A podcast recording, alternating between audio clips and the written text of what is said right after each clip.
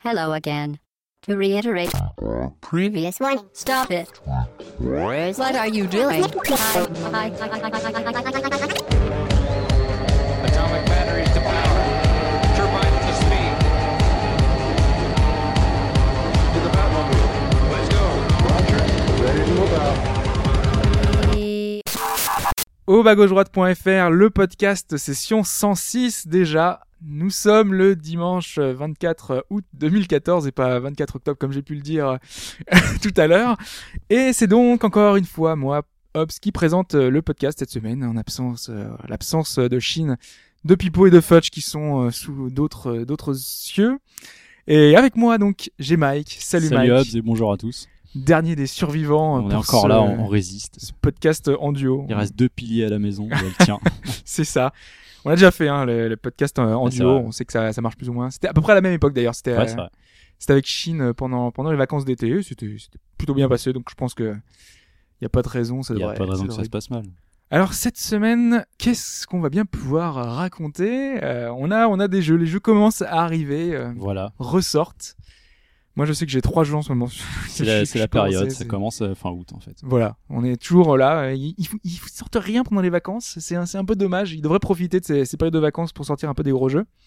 Mais donc dans les jeux dont on va parler cette semaine, on a donc Disgaea 4. Enfin, le retour du tactical euh, sur Vita, puisqu'il était déjà sorti sur PS3. C'est tout frais, c'est tout frais. C'est tout frais. Oui, parce que là, il est. Je sais même pas s'il est encore sorti euh, en Europe. Parce que moi, j'ai Ouais, récupéré la version américaine. américaine, ouais, un petit peu, un petit peu en avance, justement pour euh, prendre mes précautions, parce que là arrive euh, le Tales of. tu vas enchaîner euh, les JRPG.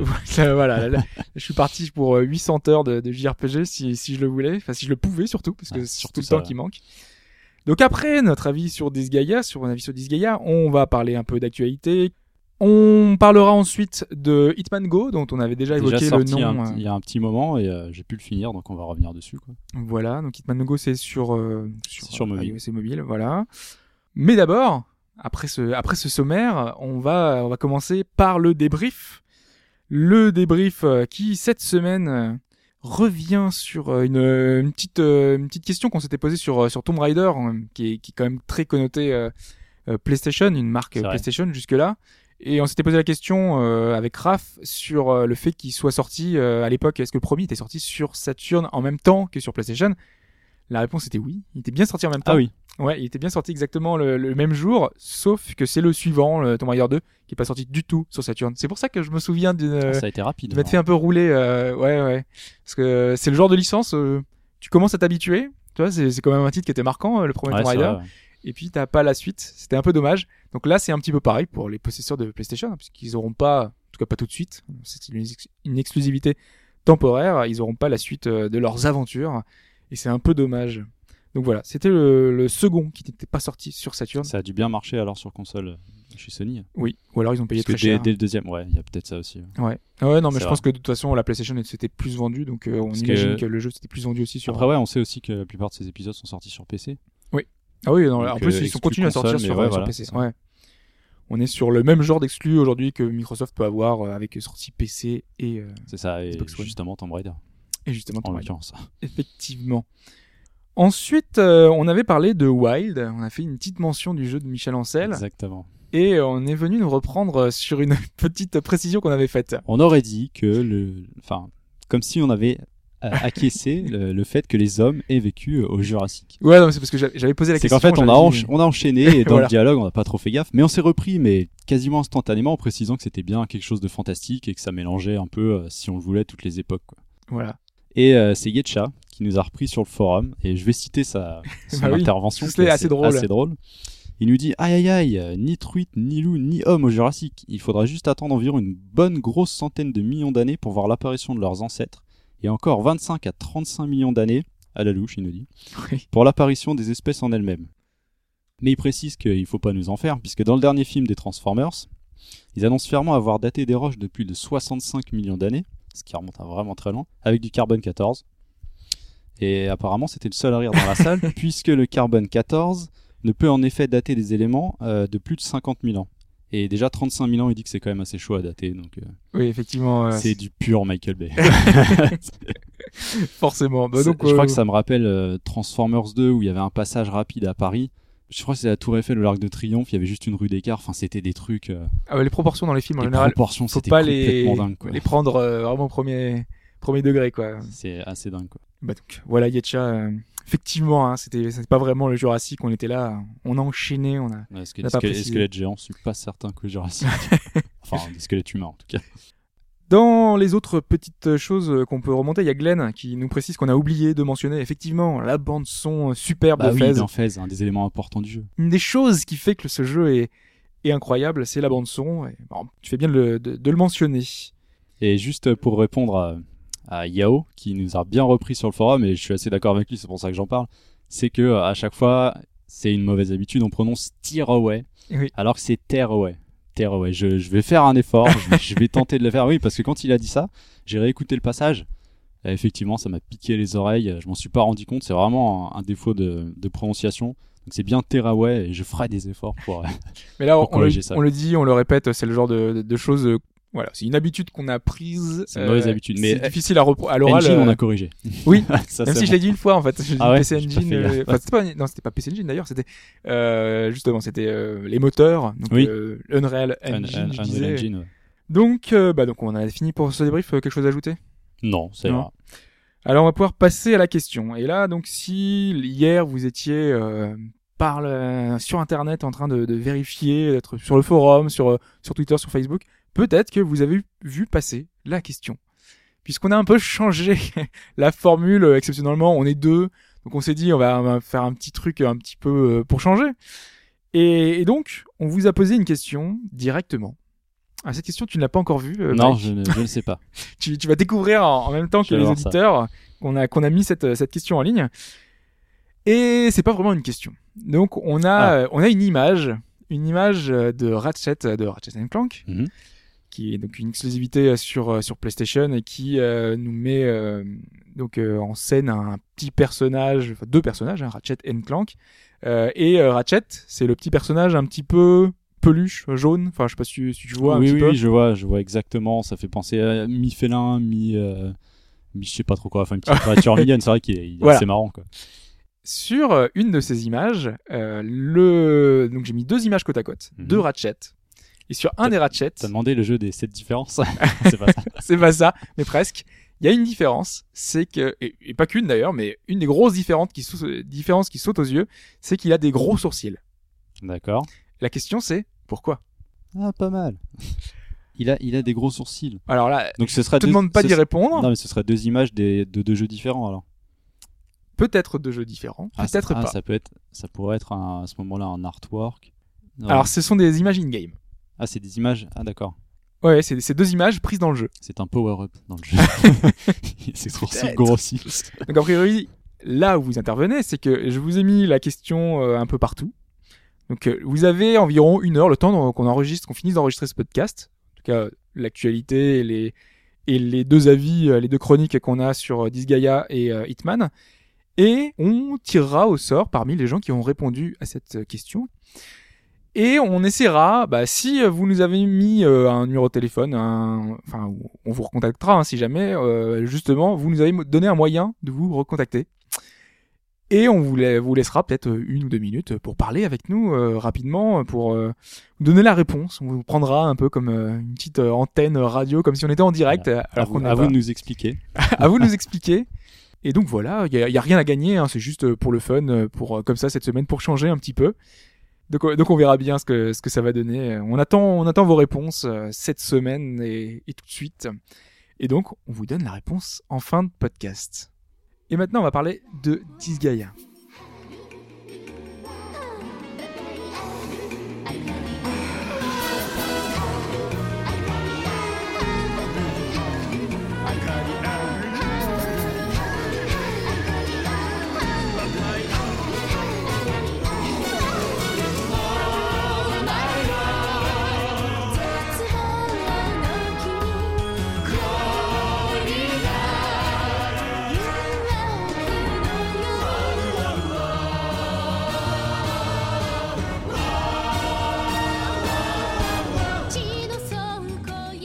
Donc avec le succès de, de Fire Emblem sur, sur 3DS, beaucoup de gens se sont découvert un peu une passion pour les tactical RPG. Et Disgaea, donc, dont je vais vous parler, Alors c'est pas sur la même console, hein, parce que là on est sur euh, sur Vita, mais c'est un tactical RPG qui peut répondre à ce besoin de, de tactical qui euh, sont pas légion hein, sur, C'est vrai euh, qu'il y en sur a pas console. beaucoup, hein. surtout euh, sur console portable. Euh, à l'époque, il y avait quoi? La PSP, on avait eu pas mal. Bon, c'était Ouais. des, euh, des rééditions, surtout Voilà, euh, FF Final Tactics, Fantasy, Tactics. Je crois que Tactics Ogre était ressorti aussi. C'est ça. Il y avait bah, le Disgaea tout simplement. qui oui, était- aussi, qui était sorti. Disgaea qui continue plus ou moins chez Sony en fait. Et donc là, on va parler de la version Vita, Disgaea 4 A Promise Revisited, qui était déjà sortie sur PS3, mais qui dispose déjà de d'une version avec tous les DLC, une version plus hein, qu'on a l'habitude de ressortir, euh, voilà, qui est plutôt pratique pour avoir un petit peu tout le contenu. Euh, également des petits ajouts qui vont euh, rendre l'expérience plus agréable avec un nouveau contenu euh, scénaristique. Et bah, surtout déjà un- une version portable, parce que moi je sais que le premier Disgaea, le, le premier que j'ai fait, et le, en tout cas le seul, hein, parce que j'ai loupé les épisodes suivants, c'est le Disgaea c'est une expérience éprouvante parce que c'est des centaines d'heures de jeu, donc C'est ce que j'ai cru comprendre, c'est très très très long. c'est très très très long, faut, faut s'investir, faut avoir, vraiment avoir du temps. Et donc là, les suivants, j'ai un peu fait l'impasse parce que justement le ce temps-là, je l'avais pas forcément. Et ben là, je redécouvre un peu Disgaea, mais Disgaea, moi je l'avais fait sur euh, sur DS à l'époque. C'est vrai c'est la version mobile. Sur DS, ouais. Et je trouve que ça, se- euh, un tactical, ça, se- ça se prête bien à- au jeu euh, du, du mobile parce que c'est des parties qui se coupent assez facilement. On peut reprendre euh, comme on veut. Et donc là, euh, je me faisais une joie justement de reprendre un Disgaea sur PlayStation Vita. Et donc c'est de ça dont on va parler. Je vais donner ma conclusion. euh, je le fais rarement, mais tout de suite. Euh, j'ai été conquis par cette version Vita. Mais tu nous spoil là. Je, je vous spoil complètement. J'ai adoré ce Disgaea, Disgaea 4 que je recommande à est-ce que tous. tu avais fait la version PS3 Non, j'avais pas fait la version D'accord. PS3. Non, non, vraiment, j'ai fait vraiment que le premier sur DS. Et là, euh, j'avais zappé un peu toutes les versions. La version PS3, là, comme je, comme je disais, moi, j'attendais une version portable. Et donc, la- l'arrivée de cette version Vita, c'était euh, vraiment parfait pour, euh, pour pouvoir reprendre. Donc, on va un petit peu commencer, on va dire par la, par la durée de vie. Allez, commençons par ça, parce que je me suis un peu apesanti moi, là-dessus. moi, j'ai entendu parler euh, d'une des caractéristiques de, de Disgaea, c'est la possibilité de booster, je crois, les armes à l'infini. C'est ça. C'est qu'il n'y aurait pas de limite à ça, quoi. Parce qu'en fait, de base, en fait, on a un, un mode scénario, une, une histoire vachement complète, divisée en chapitres, qui dure euh, grosso modo, euh, là par exemple, c'est 30 heures. Pour finir, pour finir le jeu sur, sur, cette- sur la console, Ouais, là, c'est 30 heures. Donc durée c'est de vie plutôt assez, honorable. euh, c'est correct. ouais. Sauf que comme tu le dis, il y a plein d'à côté, et dans ces à côté, il y a effectivement la possibilité de rentrer dans ces armes. Alors, chaque arme est un donjon. D'accord. En fait, quand tu rentres dans une arme, t'as le monde des objets. Enfin, c'est pas que des armes d'ailleurs, c'est le monde des objets. Tu vas pouvoir booster l'objet. Aléatoirement, t'as des niveaux qui sont générés et tu passes d'un niveau à l'autre euh, au fur et à mesure que tu progresses. Voilà. Donc euh, en fait, à chaque palier, euh, les monstres sont de plus en plus forts, les maps sont générées aléatoirement et donc du coup, euh, tu, au fur et à mesure que tu progresses, tu fais progresser ton arme ou ton équipement. Euh, donc du coup, l'équipement, l'i- l'item devient de plus en plus fort, de plus en plus utile. Par exemple, euh, là, moi, un des objets que j'ai, un des premiers objets que j'ai fait upgrader, c'est une épée pour mon héros. Elle était, elle, avait 100 d'attaque, et quand je suis sorti au niveau 10, elle avait plus 300 d'attaque. Déjà, tu vois, c'est un point de détail qui fait que on peut revenir, vu que c'est aléatoire, euh, vraiment à l'infini dans toutes les armes. Il y a euh, une génération, euh, un peu comme un roguelike, c'est vraiment à l'infini. On peut Ah, revenir c'est sur, euh, c'est sur plein de vraiment choses. un mode de jeu à part entière. Voilà. Je voulais quand même m'attarder sur euh, l'humour du jeu. C'est un peu ce qui fait sa marque de fabrique. Tous les personnages ont des expressions aussi bien dans la gestuelle que dans les dialogues qui font que voilà, ça prête à sourire, à sourire constamment. On est tout le temps en train de. Dès, dès le début. hein. Ah Parce oui. que, euh, je précise qu'il y a une démo sur le PSN. Ouais. Donc moi qui connaissais pas, j'ai fait un petit peu la démo. Euh, ça commence bien. ouais. C'est quand on découvre que euh, le personnage principal, Valvatore, a, a une sorte de Dracula en fait, euh, boit du sang mais de sardines. Voilà. il adore les sardines. Il aime pas le sang humain. Il est allergique Voilà, au sang humain. Déjà ça Donc, euh, commence bien. Ce sera d'ailleurs le mot clé de ce disque Gaia, c'est sardine. Ah oui, C'est le truc qui revient tout le temps entre chaque euh, morceau, chaque chapitre. d'accord. Et ils vont faire des, des jeux de mots, des, des tas de, de, de, de clins d'œil aux sardines tout le temps. En fait, des références aux sardines. C'est énorme ce qu'ils ont pu euh, justement faire autour de, de ce thème-là. Et à la fin, t'as que sardines à la bouche, quoi. Une fois que, une fois que tu, tu fais le jeu, c'est c'est incroyable euh, ce qu'ils ont. Tous les clins d'œil qu'ils ont pu faire. Parce que vraiment euh, le, jeu euh, il, s'est pris de façon euh, extrêmement légère. Tous les personnages sont, sont hauts en couleur. Ils, ont des expressions débiles. Ils font plein de, de gestuels un peu incroyables. C'est vrai que c'est assez particulier euh, Disgaea, l'univers, la, musique aussi, l'environnement graphique. Donc on est sur euh, c'est des personnages en 2D très très très bien animés, c'est vraiment très Ouais, très beau. joli. euh, C'est Nipponichi qui fait. euh, C'est. Nipponichi, ouais. C'est vrai que depuis le temps, ils maîtrisent euh, leur sujet. Nipponichi a aussi un univers sonore et musical, une patte qu'on reconnaît aisément, elle colle parfaitement à cet univers joyeux, super coloré. Donc ça Ouais, pète vrai, de partout. Plein, plein, plein de couleurs en permanence. Quoi. Ouais, c'est vraiment un jeu qui, qui donne la patate en fait quand, quand on y joue. C'est plus qu'un qu'un tactical classique. On est vraiment dans un jeu qui qui sous couvert euh, d'humour euh, raconte euh, plein de choses différentes, mais pas que parce qu'il y a quand même un fond. Et c'est ça qui est intéressant justement, c'est que malgré ses, ses- son air enfantin, joyeux, humoristique, il parle de choses. Il y a un vrai fond. Euh, là, je vais aller, enfin, la comparaison, faut pas la prendre au premier degré. C'est le mécanisme de The Wire, donc euh, sur écoute, une série que j'adore et que- meilleure série de tous les temps, qui fonctionne sur un principe. En fait, chaque saison euh, revient sur un thème principal. Donc euh, le premier, enfin, donc il y a la politique, euh, les médias. Disgaea, c'est la même chose. Chaque chapitre va traiter d'un thème extrêmement différent, varié, et des thèmes pas justement pas légers c'est des thèmes euh, qui sont vachement plus profonds. Alors, il n'y a pas un traitement euh, pro, enfin vraiment euh, incroyable de ces thèmes-là, mais ils posent des questions, ils amènent à réfléchir sur des choses. Par exemple, les personnages entre guillemets principaux du jeu, ce sont les Prini. C'est Oui, les, les petits pingouins bleus. voilà les petits pingouins 2 qui sont les, la mascotte de Nipponichi. D'ailleurs, leur histoire est assez terrible, je connaissais pas. Mais... Bah voilà, si tu veux enfin, raconter qui sont Ouais, ces ra- Prini. rapidement, parce que j'ai pas fini la démo, mais euh, en fait, ce sont les âmes euh, des gens euh, envoyés en enfer, je crois. C'est ça, donc c'est les humains qui sont réincarnés. C'est ça, réincarnés en Prini. En fait, les Prini, c'est les serviteurs, c'est l'armée de Valvatores, quoi. C'est un peu ça. Les Prini sont des ex-criminels, des voleurs, peut-être des, des assassins. Et Valvatorez, lui, c'est leur instructeur. C'est pour ça qu'ils sont sous ses ordres. Sauf que ces Prini, bah, ils commencent à être trop nombreux, il y, a, plus de place pour eux, et donc se pose la question de cette surpopulation qui fait écho à la surpopulation carcérale qu'on trouve aujourd'hui dans notre société. Ce sont des thèmes comme ça qui sont abordés dans le jeu. La, la politique joue un rôle primordial, c'est presque le thème central. Et il y a aussi bah, d'autres thèmes, hein, notamment les médias, qui vont être très importants. Donc c'est un jeu qui, sous couvert d'humour, vraiment traite de sujets de société. Du coup, on a vraiment l'impression d'avoir une histoire intelligente et Il y a quand même un fil rouge ou pas à travers ces chapitres? Ah oui, il y a un fil rouge, effectivement. Et donc euh, le personnage, comme tu le disais, euh, notre notre vampire euh, Valvatorez, qui est qui est là, c'est un personnage qui, a priori, parce que moi je l'ai pas encore terminé, c'est c'est un peu dommage d'ailleurs, euh, parce que voilà, c'est c'est long, dit Yaya, donc euh, du coup euh, faut faut prendre du temps. Je, je vous le précise, hein, parce que la dernière fois que j'ai pas terminé un jeu, ça remonte. C'était Bravely Default. En général, je me mets un point d'honneur, à fait un point d'honneur à, à terminer un jeu. La dernière fois que je l'ai fait, c'est Bravely Default, et j'étais arrivé au point où il y a la deuxième partie un peu plus. Ce euh, point de non-retour un peu plus lourde. qui a fâché beaucoup de gens. Et moi, je m'étais arrêté là. C'était quand même 40 heures de jeu, hein, donc euh, voilà, j'ai- quand même, Ah, euh, j'ai quand même pratiqué. Là, je pense pas qu'il y ait ce genre de choses dans, dans Disgaea, et sachant que le jeu était sorti sur PS3, il avait d'énormes, enfin, des critiques excellentes. Là, on, c'est sur les mêmes bases, il y a, pas de souci là- là-dessus, euh, il n'y a pas eu de, de retour comme quoi il y a une seconde partie qui serait très très chiante. Mais en tout cas, là, je- tout ce que j'ai fait, j'ai adoré. Et, euh, et donc, euh, je disais par rapport à l'histoire, le personnage principal a fait une promesse. Euh, a priori, ça tourne autour de ça.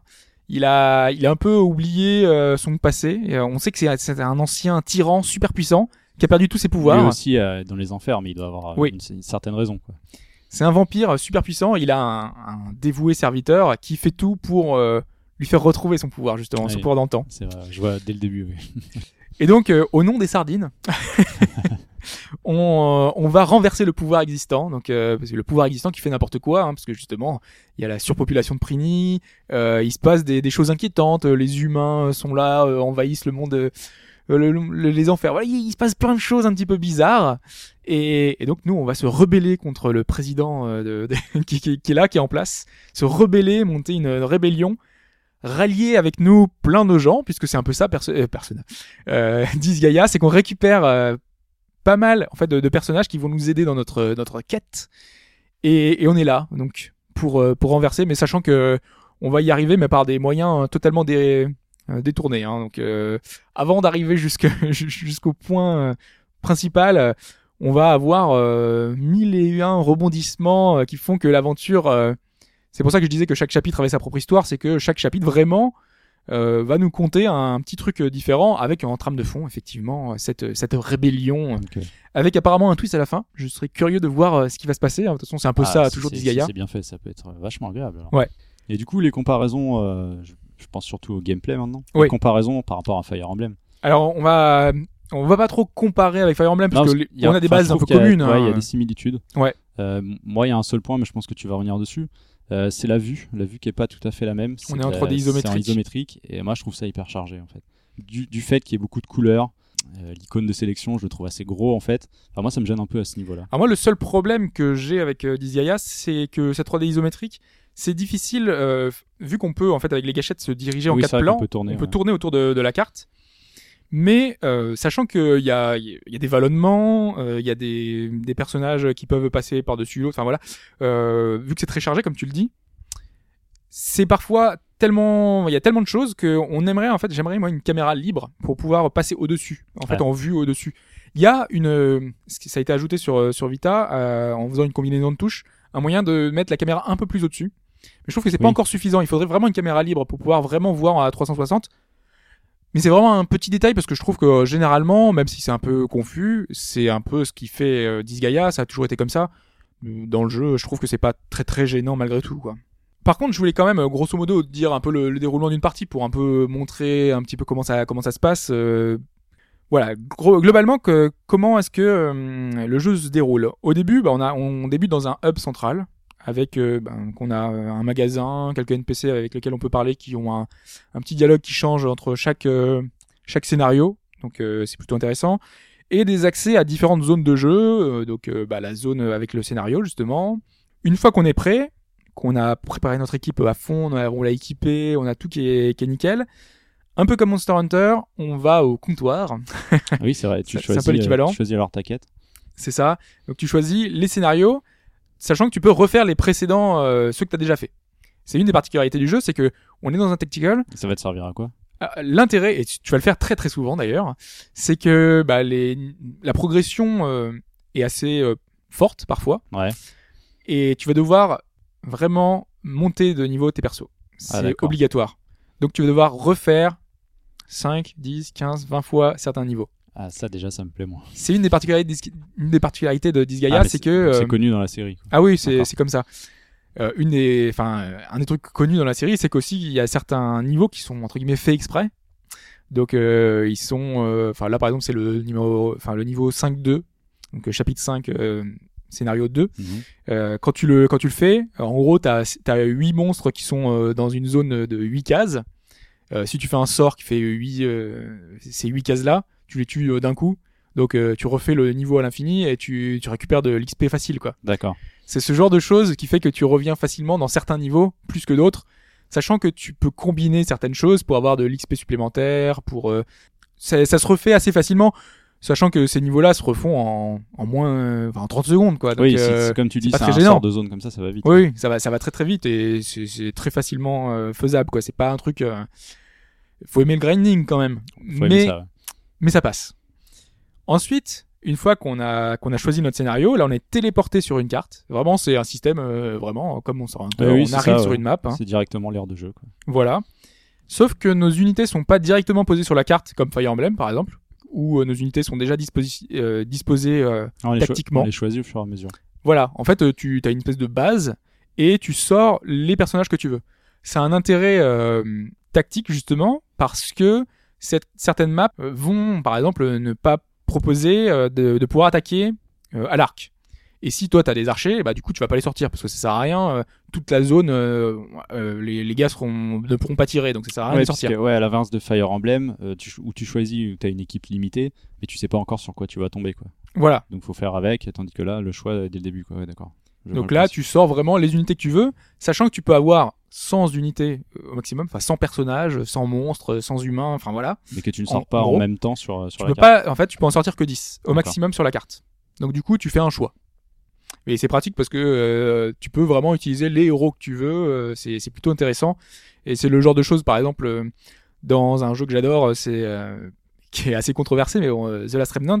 Le, un des problèmes de la version 360, c'était que euh, tu recrutais pas mal de, de personnages charismatiques, sauf que tu pouvais utiliser, je sais plus, je crois que c'était 4 ou 5 persos, euh, 4 ou 5 héros, et après t'es obligé de mettre des, euh, des soldats, mais des soldats qui ont aucun charisme, qui sont là juste pour compléter ton équipe.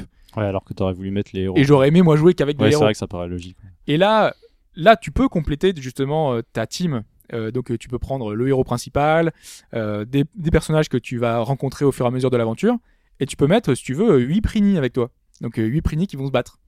Euh, mais t'es pas obligé. Mais tu peux, si tu veux. Et tu peux faire monter tes Prini euh, au niveau 100 et qui, ou plus, hein, parce que c'est jusqu'à level euh, 999. Mais c'est 9999. n'importe quoi. Est-ce qu'il y a des gens qui ont fait- qui font le trophée platine là-dessus Il Euh, y en a.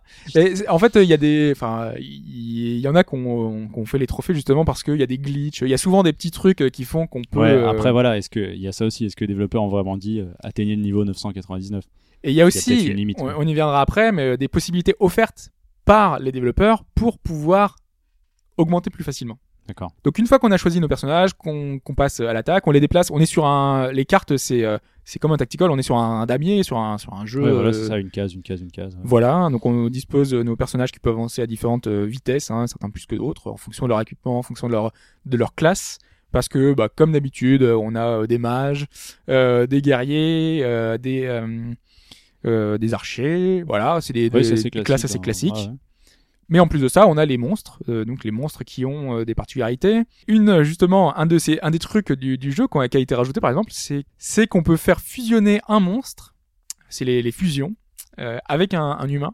Et donc du coup, euh, par exemple, un chat avec euh, avec un humain, euh, ça fait que tu vas pouvoir utiliser le, le, le monstre en arme. Et tu vas avoir des bonus de dégâts. D'accord. Si Ça, ça c'est une fusion qui, qui n'aura lieu que dans l'ère de jeu. Que pas- dans c'est de jeu. Oui, non, non. Ouais, c'est juste temporaire. Pendant l'air de jeu, tu fais fusion. Et hop, euh, le, entre un humain et un, et un monstre, ça va faire euh, une super, euh, super arme boostée, euh, super efficace. C'est un peu le principe de, euh, je crois, de combinaison de déplacement de Fire Emblem où tu mettais deux personnages sur une case, ça renforçait, ça renforçait leur attaque et défense. Alors ça, c'est encore autre chose, parce qu'il y a aussi ça. Ah, c'est que aussi. si tu mets un personnage à côté de l'autre, hop, ils, ils peuvent s'aider mutuellement. Euh, T'as un pourcentage de, de chance qu'ils attaquent euh, tous les deux. Quand, euh, l'un, quand tu dis à un personnage d'attaquer, l'autre à côté peut attaquer. Et c'est pas que deux personnages dans, dans des c'est jusqu'à quatre. ouais. Donc c'est plutôt intéressant et ça donne des combinaisons de fou. Sachant que Disgaea, dans Disgaea aussi, un des, certains personnages, quand ils ont pas mal de, de vitesse et d'autres caractéristiques différentes, euh, ils peuvent contre-attaquer. Oui, j'ai vu ça. Il y a un des personnages euh, au début, il va porter une première attaque. Voilà, Le Prigny a contre-attaqué, il Ouais. va il va re-contre-attaquer. Et plus le jeu avance, plus tu vas euh, avoir de chances de contre-attaquer, mais genre euh, 4, 5, 6 fois. Et c'est en fonction de quoi ça? C'est en fonction de tes stats, euh, de la vitesse et différentes euh, D'accord. caractéristiques comme ça, euh, qui font que euh, du coup ton personnage euh, va euh, être un petit peu spécialisé là-dedans et de, de- dans la contre-attaque. Et c'est super intéressant, sachant que la contre-attaque, du coup, les autres à côté peuvent participer. Donc du coup, ça redonne des combinaisons Ah, euh, possibles. Pas mal. Et ce qui est marrant, c'est qu'ils ont fait plein d'animations euh, quand ils attaquent euh, à deux. C'est pas juste euh, on donne tous les deux un coup d'épée. C'est qu'il y a des animations. Donc euh, par exemple, oui, je pense, oui, il y avait, j'avais Fenrich et Valvatores. Ouais. Je l'ai vu faire euh, une sorte de descente de lit prise de catch. Enfin, c'était un truc assez bizarre. c'est ça. C'est n'importe quoi. hein. Euh, Quand euh, il y a trois, par exemple, hop, il y a une espèce d'attaque triangle. Ils se mettent euh, tous les trois d'un côté. Tac, euh, il y a une espèce de cercle concentrique qui se met autour de truc. Il est balancé dans l'espace. c'est génial. tu sais, c'est genre le- les spéciales dans les jeux de baston, quoi. C'est vois. c'est exactement ça. Du coup, c'est super impressionnant, c'est super marrant, c'est toujours humoristique. Hein, on est dans le truc, euh, genre les Prini quand ils attaquent, ils font des tours, euh, enfin voilà, avec un cerceau, c'est n'importe quoi. On est dans le truc euh, totalement barré. C'est une fois donc qu'on a fait ces, ces combats super impressionnants. Enfin voilà, on a terminé le combat. Les, les combats se terminent quand on a éliminé tous les adversaires sur la map. Il n'y a pas d'objectif différent. Enfin, Alors, Fire Emblem, tu sais, des fois, il faut protéger un personnage ou euh, tenir un lieu pendant un certain temps. Je crois qu'il y avait ça, certaines vagues. Ouais, euh, là pour le coup non. T'as t'as vraiment pas en- d'éléments, Là, euh, il y a, indépendants. c'est en général, c'est toujours euh, battre le tous les tous les ennemis sur la carte, D'accord. le boss. euh, Ou un boss, ouais. Voilà, sauf dans les maps justement de quand on est dans le monde des objets, Mhm. où pour passer dans, dans le monde suivant, soit tu tues tout le monde sur la map, soit tu vas jusqu'à un point qui te téléporte au monde suivant, ou alors un point qui fait que tu as un bonus pour ton arme, soit vers un point qui fait que tu vas dans un embranchement différent. Voilà, là c'est assez particulier, mais dans le jeu normal, euh, t'es sur une map, tu tues tout le monde et c'est bon, t'as fini ton niveau, euh, ça, ça se passe comme ça globalement. Euh, dans les autres particularités sur le terrain, euh, qui fait d'Izigaya, parmi tant d'autres encore, c'est euh, les, les zones au sol qui ont des couleurs.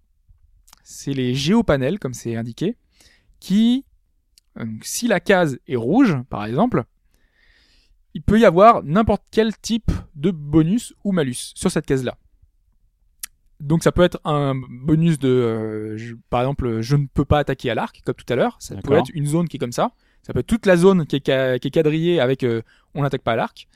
Euh, ça peut être un bonus de plus 50% de- d'attaque. Ça peut être euh, les ennemis sont boostés à 100%, donc du coup ils ont toutes leurs stats, ils sont trop forts.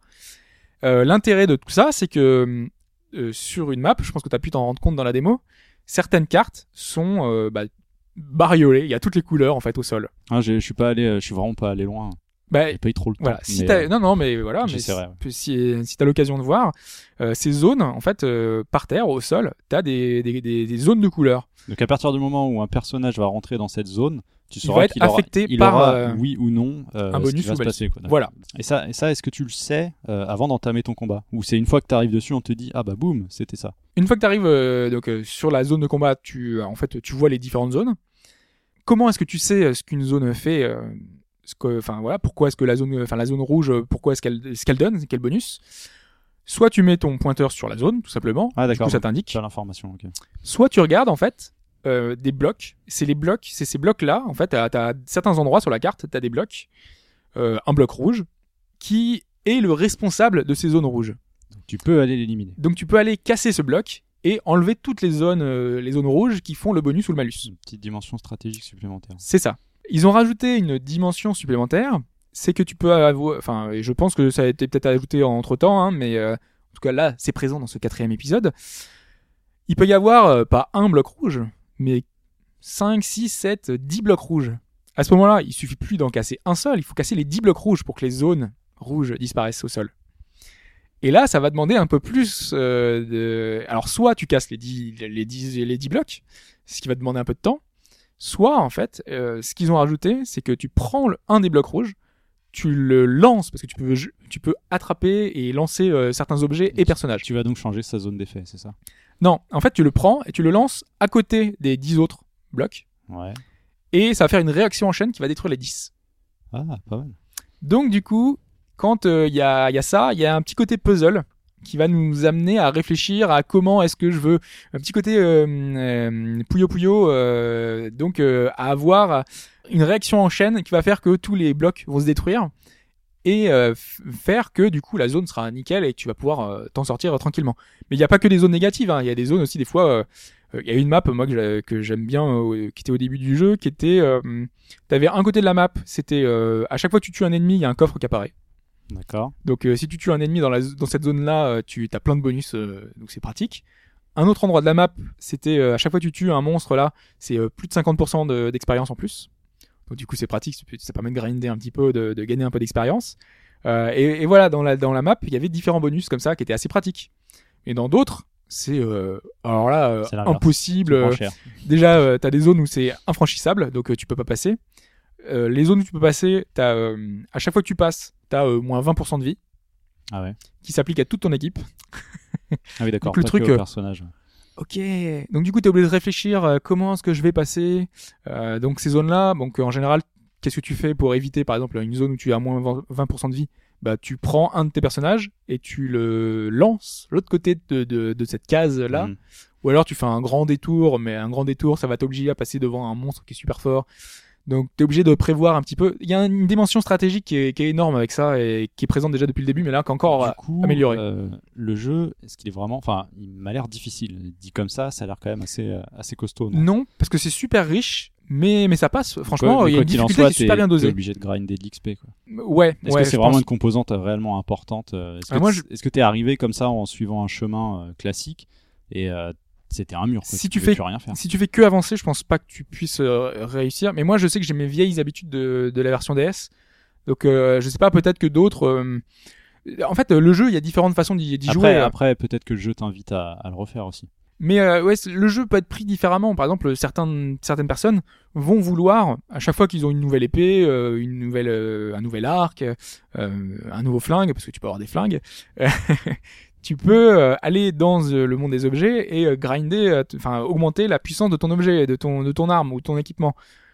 Certains font ça. Et quand tu fais ça, c'est plein de niveaux en plus. Donc du coup, tu grimpes de niveau tu forcément. peux- Tu peux, passer euh, 50 heures au chapitre 1 facilement. Quoi. Voilà. D'accord. Euh, pas au chapitre 1 du coup, parce que le, la- le monde des objets n'est pas, n'est pas ouvert. D'accord, débat plus tard. C'est justement euh, un des trucs que, que je voulais dire. Tu... Super transition. Incroyable. c'est que euh, en fait on n'est pas il y a énormément ce super riche il y a vraiment beaucoup de choses qui, se- qui se mettent en place il y a encore des choses dont, on, enfin, dont je pourrais aborder la, la question qui, qui qui rallongent encore la durée de vie mais c'est amené en fait progressivement tout n'est pas disponible au début au début on n'a même pas les magasins ils sont même pas ouverts donc euh, du coup euh, t'es super limité Oui, tu peux vu ça, aller juste même, faire un même truc la sauvegarde n'est pas encore ouverte euh, tout de suite. Voilà. T'as quasiment rien au début. Mais euh, à chaque fois que tu fais un scénario supplémentaire, il te rajoute un- une mécanique qui te permet de l'appréhender. On, vraiment, on t'explique bien. Il y a une espèce de tutoriel qui est super bien fichu, qui s'étale vraiment sur toute l'aventure. Donc euh, vraiment tout le long du jeu, on va t'amener euh, les différentes mécaniques en plus, les différentes choses qui vont permettre de d'appréhender différemment les situations et qui fait que ça rend le jeu d'une richesse absolue brièvement dans les autres choses qui font la qui font le, le sel du jeu il y a euh, tout un côté euh, on a on a un QG hein, un QG principal euh, qui permet c'est incroyable à, quel point ce jeu est fou un, un espèce de, map de map monde où tu peux positionner tes personnages c'est en dehors du jeu hein, c'est complètement en dehors du hub et en, dehors des maps du jeu. Donc on est encore dans un, autre monde, dans un- une, autre, particularité du jeu. On positionne nos personnages, on les met côte à côte, et ils vont avoir des bonus liés, bah, comme on le disait tout à l'heure, aux, combinaisons. Donc euh, quand dans une map de combat, tu fais euh, combattre un Prini et ton héros, euh, s'ils n'ont pas d'affinité particulière parce qu'ils sont pas positionnés sur la, map justement que je disais qui était à part, eh ben ils auront moins de bonus. Je sais pas si je suis très clair. En gros, il y a- deux maps. Euh, ouais, parce que si tu sais que tu vas voir par exemple des gros bourrins que tu emmènes toujours à l'avant euh, au, au front, tu sais qu'ils vont toujours être à côte à côte. Du coup, eh ben dans ta map de positionnement euh, des affinités de personnages, eh ben tu vas mettre tes quatre gros bourrins côte à côte. D'accord, je vois. Et donc à ce moment-là, il va y avoir des bonus liés à, liés à ça. Mais si tu as des, des personnages de soutien, par exemple des personnes, des personnes de soins, des archers, là encore, qui vont rester à l'arrière, et ben tu les positionnes côte à côte. Ce qui fait que tu as une espèce de, de, de, de, sphère de connexion de personnages qui se met en place, qui permet euh, de, de voir un peu les affinités entre les personnages et qui va donner euh, des bonus. Qui est agrémenté, et c'est là encore une particularité enfin, de, tout ça, Ça ne s'arrête jamais. ça s'arrête jamais. Euh, c'est que tu peux rajouter des, des, des bonus supplémentaires. Des, en fait, sur cette map là, parce que c'est pour ça que je parlais de map, c'est que tu peux rajouter des, des espèces de, soit une tour, euh, soit un truc de soin. Enfin, il y a- il y, a plein de choses. Par exemple, un bonus pour les prini. Euh, tous les prini qui sont autour de, de, de ce, de ce lieu euh, fait qu'ils auront un bonus. Ça peut être un espèce de bâtiment qui fait que quand les personnages qui sont liés entre eux, les quatre, tu les mets autour de ce bâtiment, ils vont pouvoir euh, se soutenir, c'est-à-dire quand un va se faire attaquer, l'autre va jaillir et euh, prendre le coup à sa place. Et t'as plein de bonus comme ça que tu débloques au fur et à mesure. En plus de ça, t'as euh, le fait que bah, tu veux renverser le gouvernement, donc euh, t'as le gouvernement. Ça, ça c'est depuis le premier. T'as un Sénat en fait avec des, membres du, Congrès qui sont là et ils sont là, ils, font des lois. Chacune de ces lois sont adoptées ou non suivant que tu les présentes. Et donc toi, tu peux présenter des lois. Tu peux faire par exemple, je veux plein de nouveaux objets dans les dans les marches dans les euh, dans les étals euh, chez les marchands. Donc tu, tu fais ça, tu et les, les gens votent. Ils font oui, moi j'approuve, j'approuve pas, j'approuve. euh, donc ça ils ont ils ont gardé ça mais en rajoutant euh, Ouais. un milliard de un milliard de choses. Et qu'ils ont un générateur, ils appuient sur plus 50% et vas-y, c'est lancé. Voilà, il y a ça. Maintenant, tu peux faire ton propre ministère, si tu veux. Donc, tu peux avoir le ministère de le ministre des Affaires étrangères, tout ça. Tu, tu crées ton gouvernement. Et euh, c- chaque membre de ton gouvernement va avoir des bonus liés à son, voilà. à son Quoi qu'il arrive, c'est toujours des bonus pour tes phases de combat, quoi. Voilà, c'est toujours des choses qui vont euh, t'amener à, mieux réussir tes, tes combats. Et brièvement, est-ce qu'il y a des interactions en ligne? Ah, il y a un petit truc en ligne justement avec euh, notre système. en fait, on peut créer un. Mais C'est très léger. hein. En gros, euh, créer un- une espèce de, de map où tu peux mettre euh, des personnages pour euh, affronter d'autres personnages en ligne. C'est indirect. Hein. D'accord. C'est pour affronter des personnages, enfin d'autres d'autres joueurs. Bon, c'est pas très poussé. euh, J'ai pas encore trop trop regardé non plus Ouais, dans les pas- détails, mais pas euh, principal non, non. du jeu, le, le en bonus, ligne, ouais. c'est c'est vraiment juste un bonus. Mais voilà. J'espère que j'ai pu vous donner un petit peu envie de jouer à Disgaea parce que c'est, je pense, euh, l'un des plus gros titres que j'ai fait cette année, vraiment en 2014. Un des meilleurs, euh, enfin, je, je pense, de l'avis de beaucoup de fans, un des meilleurs Disgaea dans la série. Et puis dans le genre TRPG, ça m'a l'air quand même euh, un des plus, un des plus complets. Enfin, je Ouais, suis pas un bon, spécialiste après- du genre, mais euh, Mm, ouais, ouais, là, c'est pour le coup, il y a énormément de choses à faire. Si vous cherchez un jeu long euh, qui est c'est pour ça qu'il aurait dû sortir euh, avant les, les Ah oui, alors là, d'été, quoi. tout l'été, moi, j'aurais passé mes deux mois dessus, quoi. C'est- hallucinant le, le temps qu'il faudrait pour euh, pour le faire. Moi, je sais que là, j'en ai pour jusqu'à Noël. euh, Je, je, je pense que j'aurai des petites sessions comme ça, euh, très pratiques. C'est c'est vraiment très sympa.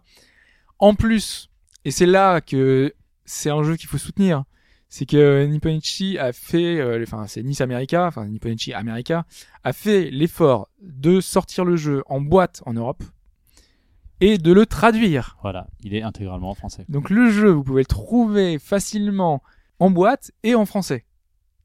Et, euh, et c'est un attrait de plus à ce jeu qui ne manque vraiment Avec pas de charme. euh, de, des voix, je crois. Tu as anglais ou japonais. Et c'est un jeu Donc, magnifique, c'est incroyable, euh, fantastique. On peut mettre les voix japonaises. Voilà. Moi, j'ai mis les voix japonaises, évidemment. C'est voilà. Donc, je- ouais, on l'avait dit un critère. euh, Si on peut mettre les voix si japonaises, c'est que un bon jeu. ça se vérifie encore aujourd'hui, évidemment. Mais bon, voilà, si vous voulez tester au moins, au moins tester, il y a une démo super bien fichue sur. euh, Ouais, la, la démo sur le PSN. pas mal. Il y a de quoi faire. Ça vous explique la plupart des choses. Euh, c'est en français aussi. Enfin, Voilà. Allez-y, tentez. Donc là, c'est disponible cette semaine sur PlayStation Vita pour euh, 39,99€. Hein, on va Ouais, pas c'est oublier le les, centimes, hein, c'est ouais, c'est c'est 40 vrai. euros. Ouais. Vous, voilà, vous aurez un jeu qui est qui dure euh, longtemps et qui est qui est très intéressant. Qui est- c'est pas juste un jeu qui, qui, est, qui est long et qui est riche. C'est un jeu qui est vraiment très intéressant au niveau du gameplay, qui est très intéressant au niveau du scénario, qui est très intéressant au niveau de son humour. Voilà, j'en ai j'en ai dit beaucoup, peut-être trop. On va pouvoir passer à l'actualité.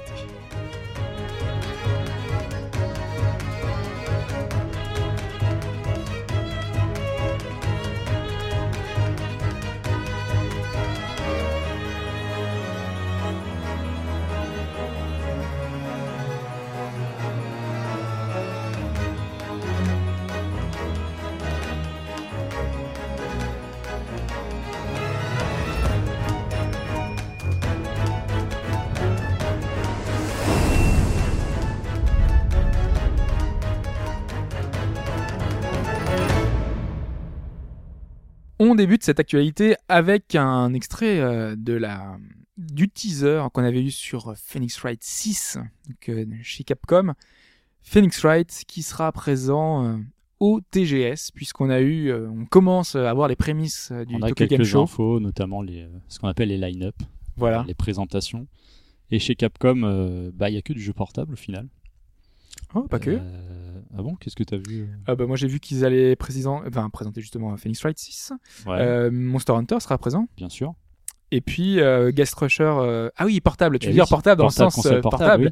Oui, oui, il y a non, t'as raison. Il y a aussi deux titres, je crois, mais j'ai pas retenu, qui sont qui seront sur leur stand, mais pas. Oui, ils éditent ne seulement. sont qu'éditeurs, ouais, c'est Oui. ça. voilà.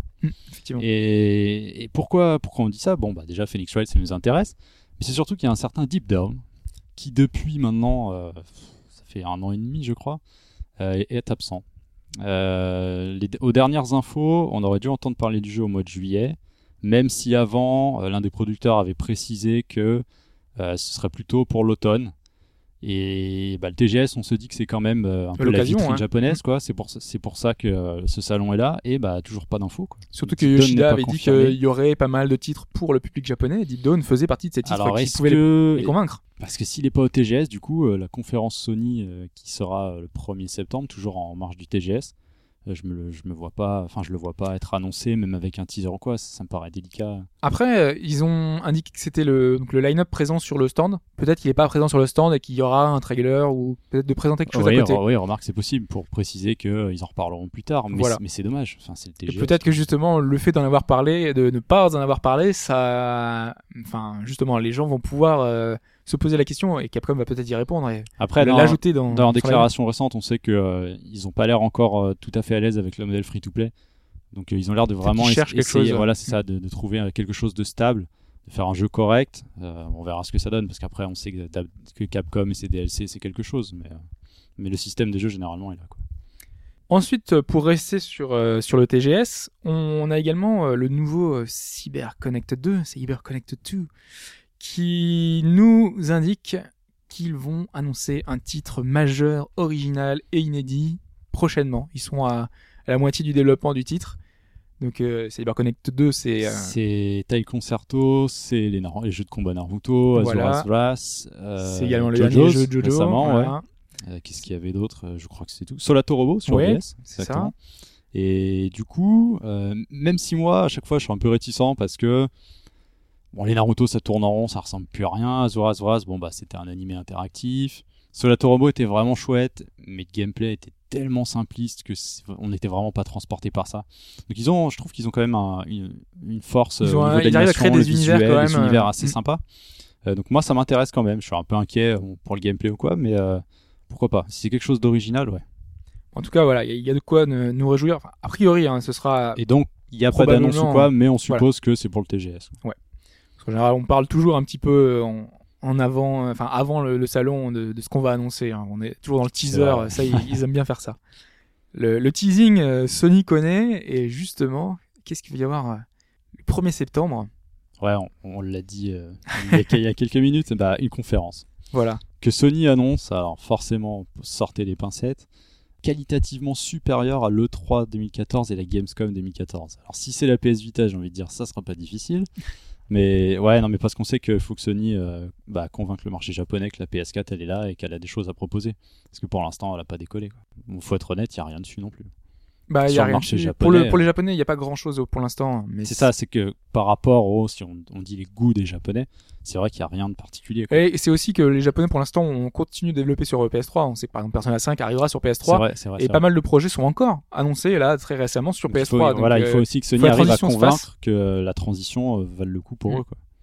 C'est ça. Donc ça va être euh, assez compliqué. On sort du TGS, hein. il y aura sans doute d'autres annonces et on, on les verra d'ici là. hein. Pour l'instant, on est, on en reste là pour euh, pour le TGS. Le retour d'une série assez importante qui avait un peu inventé le, le survival horror. Alone in the Dark. voilà. Et oui, parce que euh, bah, ça sort un peu de. Ça a l'air de sortir un peu de nulle part. Euh, Atari, qui existe toujours, euh, avait annoncé il y a quelques temps déjà se concentrer uniquement sur le PC et les jeux mobiles.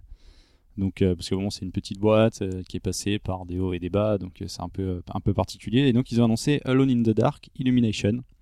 Un titre assez marrant d'ailleurs, puisque c'est Oui. paradoxe total.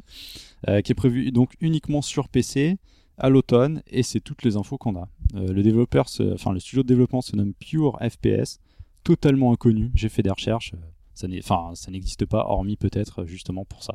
C'est Kojima derrière. Voilà. Encore. En général, quand c'est pas, c'est Kojima Donc on sait derrière. pas. euh, moi je trouve légèrement inquiétant. On est à 3 4 mois possible de la sortie du jeu. Ah, ils ont annoncé une date de sortie en fait? Bah automne. Donc euh, on a pour l'instant on n'a pas d'infos. Je pense que ça devrait arriver bah, à la PAX. C'est à la PAX qu'on aura des infos. euh, je ne sais plus quelle PAX c'est, mais c'est fin août euh, je crois. Mais en- enfin, enfin, fin août. on se, on se euh, plaint souvent de toute façon qu'on a, qu'on a trop d'infos. euh, Oui, que des fois aussi c'est annoncé fois, trop tôt. C'est très bien. Ça peut être sympa, mais je sais pas. Est-ce que, est-ce que ce sera, est-ce que ce sera un jeu 2D, est-ce que ce sera un jeu Moi, j'essaye juste de trouver des, voilà, des, des, des ah, choses je- qui peuvent doute, atténuer le. Enfin, moi, je reste curieux. C'est toujours un survival de plus à prendre. Supposé. Euh, méfions-nous. hein. Ah oui, peut-être peut-être que c'est un jeu mobile. Non, ça a été annoncé la non, plateforme non, non, c'est c'est que PC. Que PC. D'accord. Euh, mais voilà, quel format il aura, on sait pas. On va voir, on va voir ce que ça va donner. Donc, euh, ouais, petite curiosité pour cette série euh, assez mythique quand même, mais dont le dernier épisode avait pas marqué. euh, Il y avait quand même des bonnes idées dans le, dans le dernier, mais c'était pas, ouais, c'était pas la réussite. Ça il y avait pas mal de euh, bugs. il y avait- 2018. ouais. C'est pas un moment quand même. On va passer aux 20 ans d'une série qui, là encore, euh, qui est mythique. C'est euh, King of Fighters, que, que, que j'adore aussi. Et c'est les 20 ans en général, enfin les anniversaires en général, ça donne lieu à des épisodes. Euh, je sais que les 15 ans de, de King of Fighters, ça avait donné euh, The King of Fighters 2002 Unlimited Match, qui était un, un épisode qui, qui se joue encore en tournoi, donc c'était un titre Ah oui, même. assez intéressant. Et là, pour fêter ça, qu'est-ce qu'on a eu? On a des soldes pour euh, les jeux mobiles de chez SNK Playmore. Waouh. Donc, bon, on sait euh, que SNK c'est pas trop, c'est pas trop le panard financièrement, mais Ouais. quand même fêter les 20 ans comme ça. donc tous les L'année est titres, pas finie, hein. donc bon. Oui. Oui, oui. Nous, on attendait peut-être une annonce de, de du euh, 14. Parce que, Ah euh, oui. On sait qu'il doit, qu'il est a priori en préparation. Eh, le TGS arrive, attention La grosse annonce du TGS. Non, mais ouais, c'est là pour le coup, moi j'étais un peu un peu déçu. Bon après, euh, c'est bah, c'est plutôt pas mal parce que bah, par exemple il y a du Metal Slug dans dans l'eau qui est plutôt pas mal porté. Ça Ouais, passe en fait, bien. moi, c'est surtout ça la question que je me suis posée, c'est que euh, j'ai regardé le catalogue. Euh, c'est des jeux pour moi sur mobile euh, qui sont difficiles d'accès. Un jeu de baston sur mobile. euh, Ouais, mais Metal Slug par exemple passe très bien. Ah, ça passe, ouais. Ouais, ouais. Mais ouais, mais oui, c'est dommage que que ça que ça passe par ça pour Ouais, l'instant. c'est- C'est assez bizarre. C'est vrai qu'il y, y a certains studios japonais qui ont une drôle de façon de célébrer euh, l'anniversaire de, de leur franchise. En même temps, c'est aussi un moyen de récupérer un peu de sous, de faire parler d'eux et de vrai. de mettre en avant un peu de- enfin voilà les jeux mobiles c'est le seul moyen pour eux de, de récupérer facilement un peu de un peu de sous pour financer à côté peut-être des projets plus ambitieux certains font des free to play eux vendent des jeux mobiles c'est une solution comme une autre Pourquoi pas on va passer à une petite partie euh, Nintendo instant euh, 3DS déjà pour euh, pour préciser c'est le community manager de Capcom France sur un site de fans de, de donc la série euh, Phoenix Wright qui nous dit que le dernier épisode Duel Destinies dont on avait dit euh, beaucoup de bien, mais qui surtout avait un gros problème, c'était qu'il était uniquement en dématérialisé. Et en anglais, ce qui peut, Et en anglais. Ce qui peut freiner Voilà. pas mal de monde. Oui, oui, parce que jusqu'à maintenant, les, les gens avaient connu euh, Phoenix Wright en français, et là, ils avaient le dernier épisode en anglais, sachant que euh, Phoenix Wright, c'est parfois assez compliqué, parce que ça joue sur les mots, il peut y avoir des termes un peu... Euh, ouais, moi c'est un anglais que je trouve assez accessible, mais c'est vrai qu'il y a certains Oui. jeux de mots.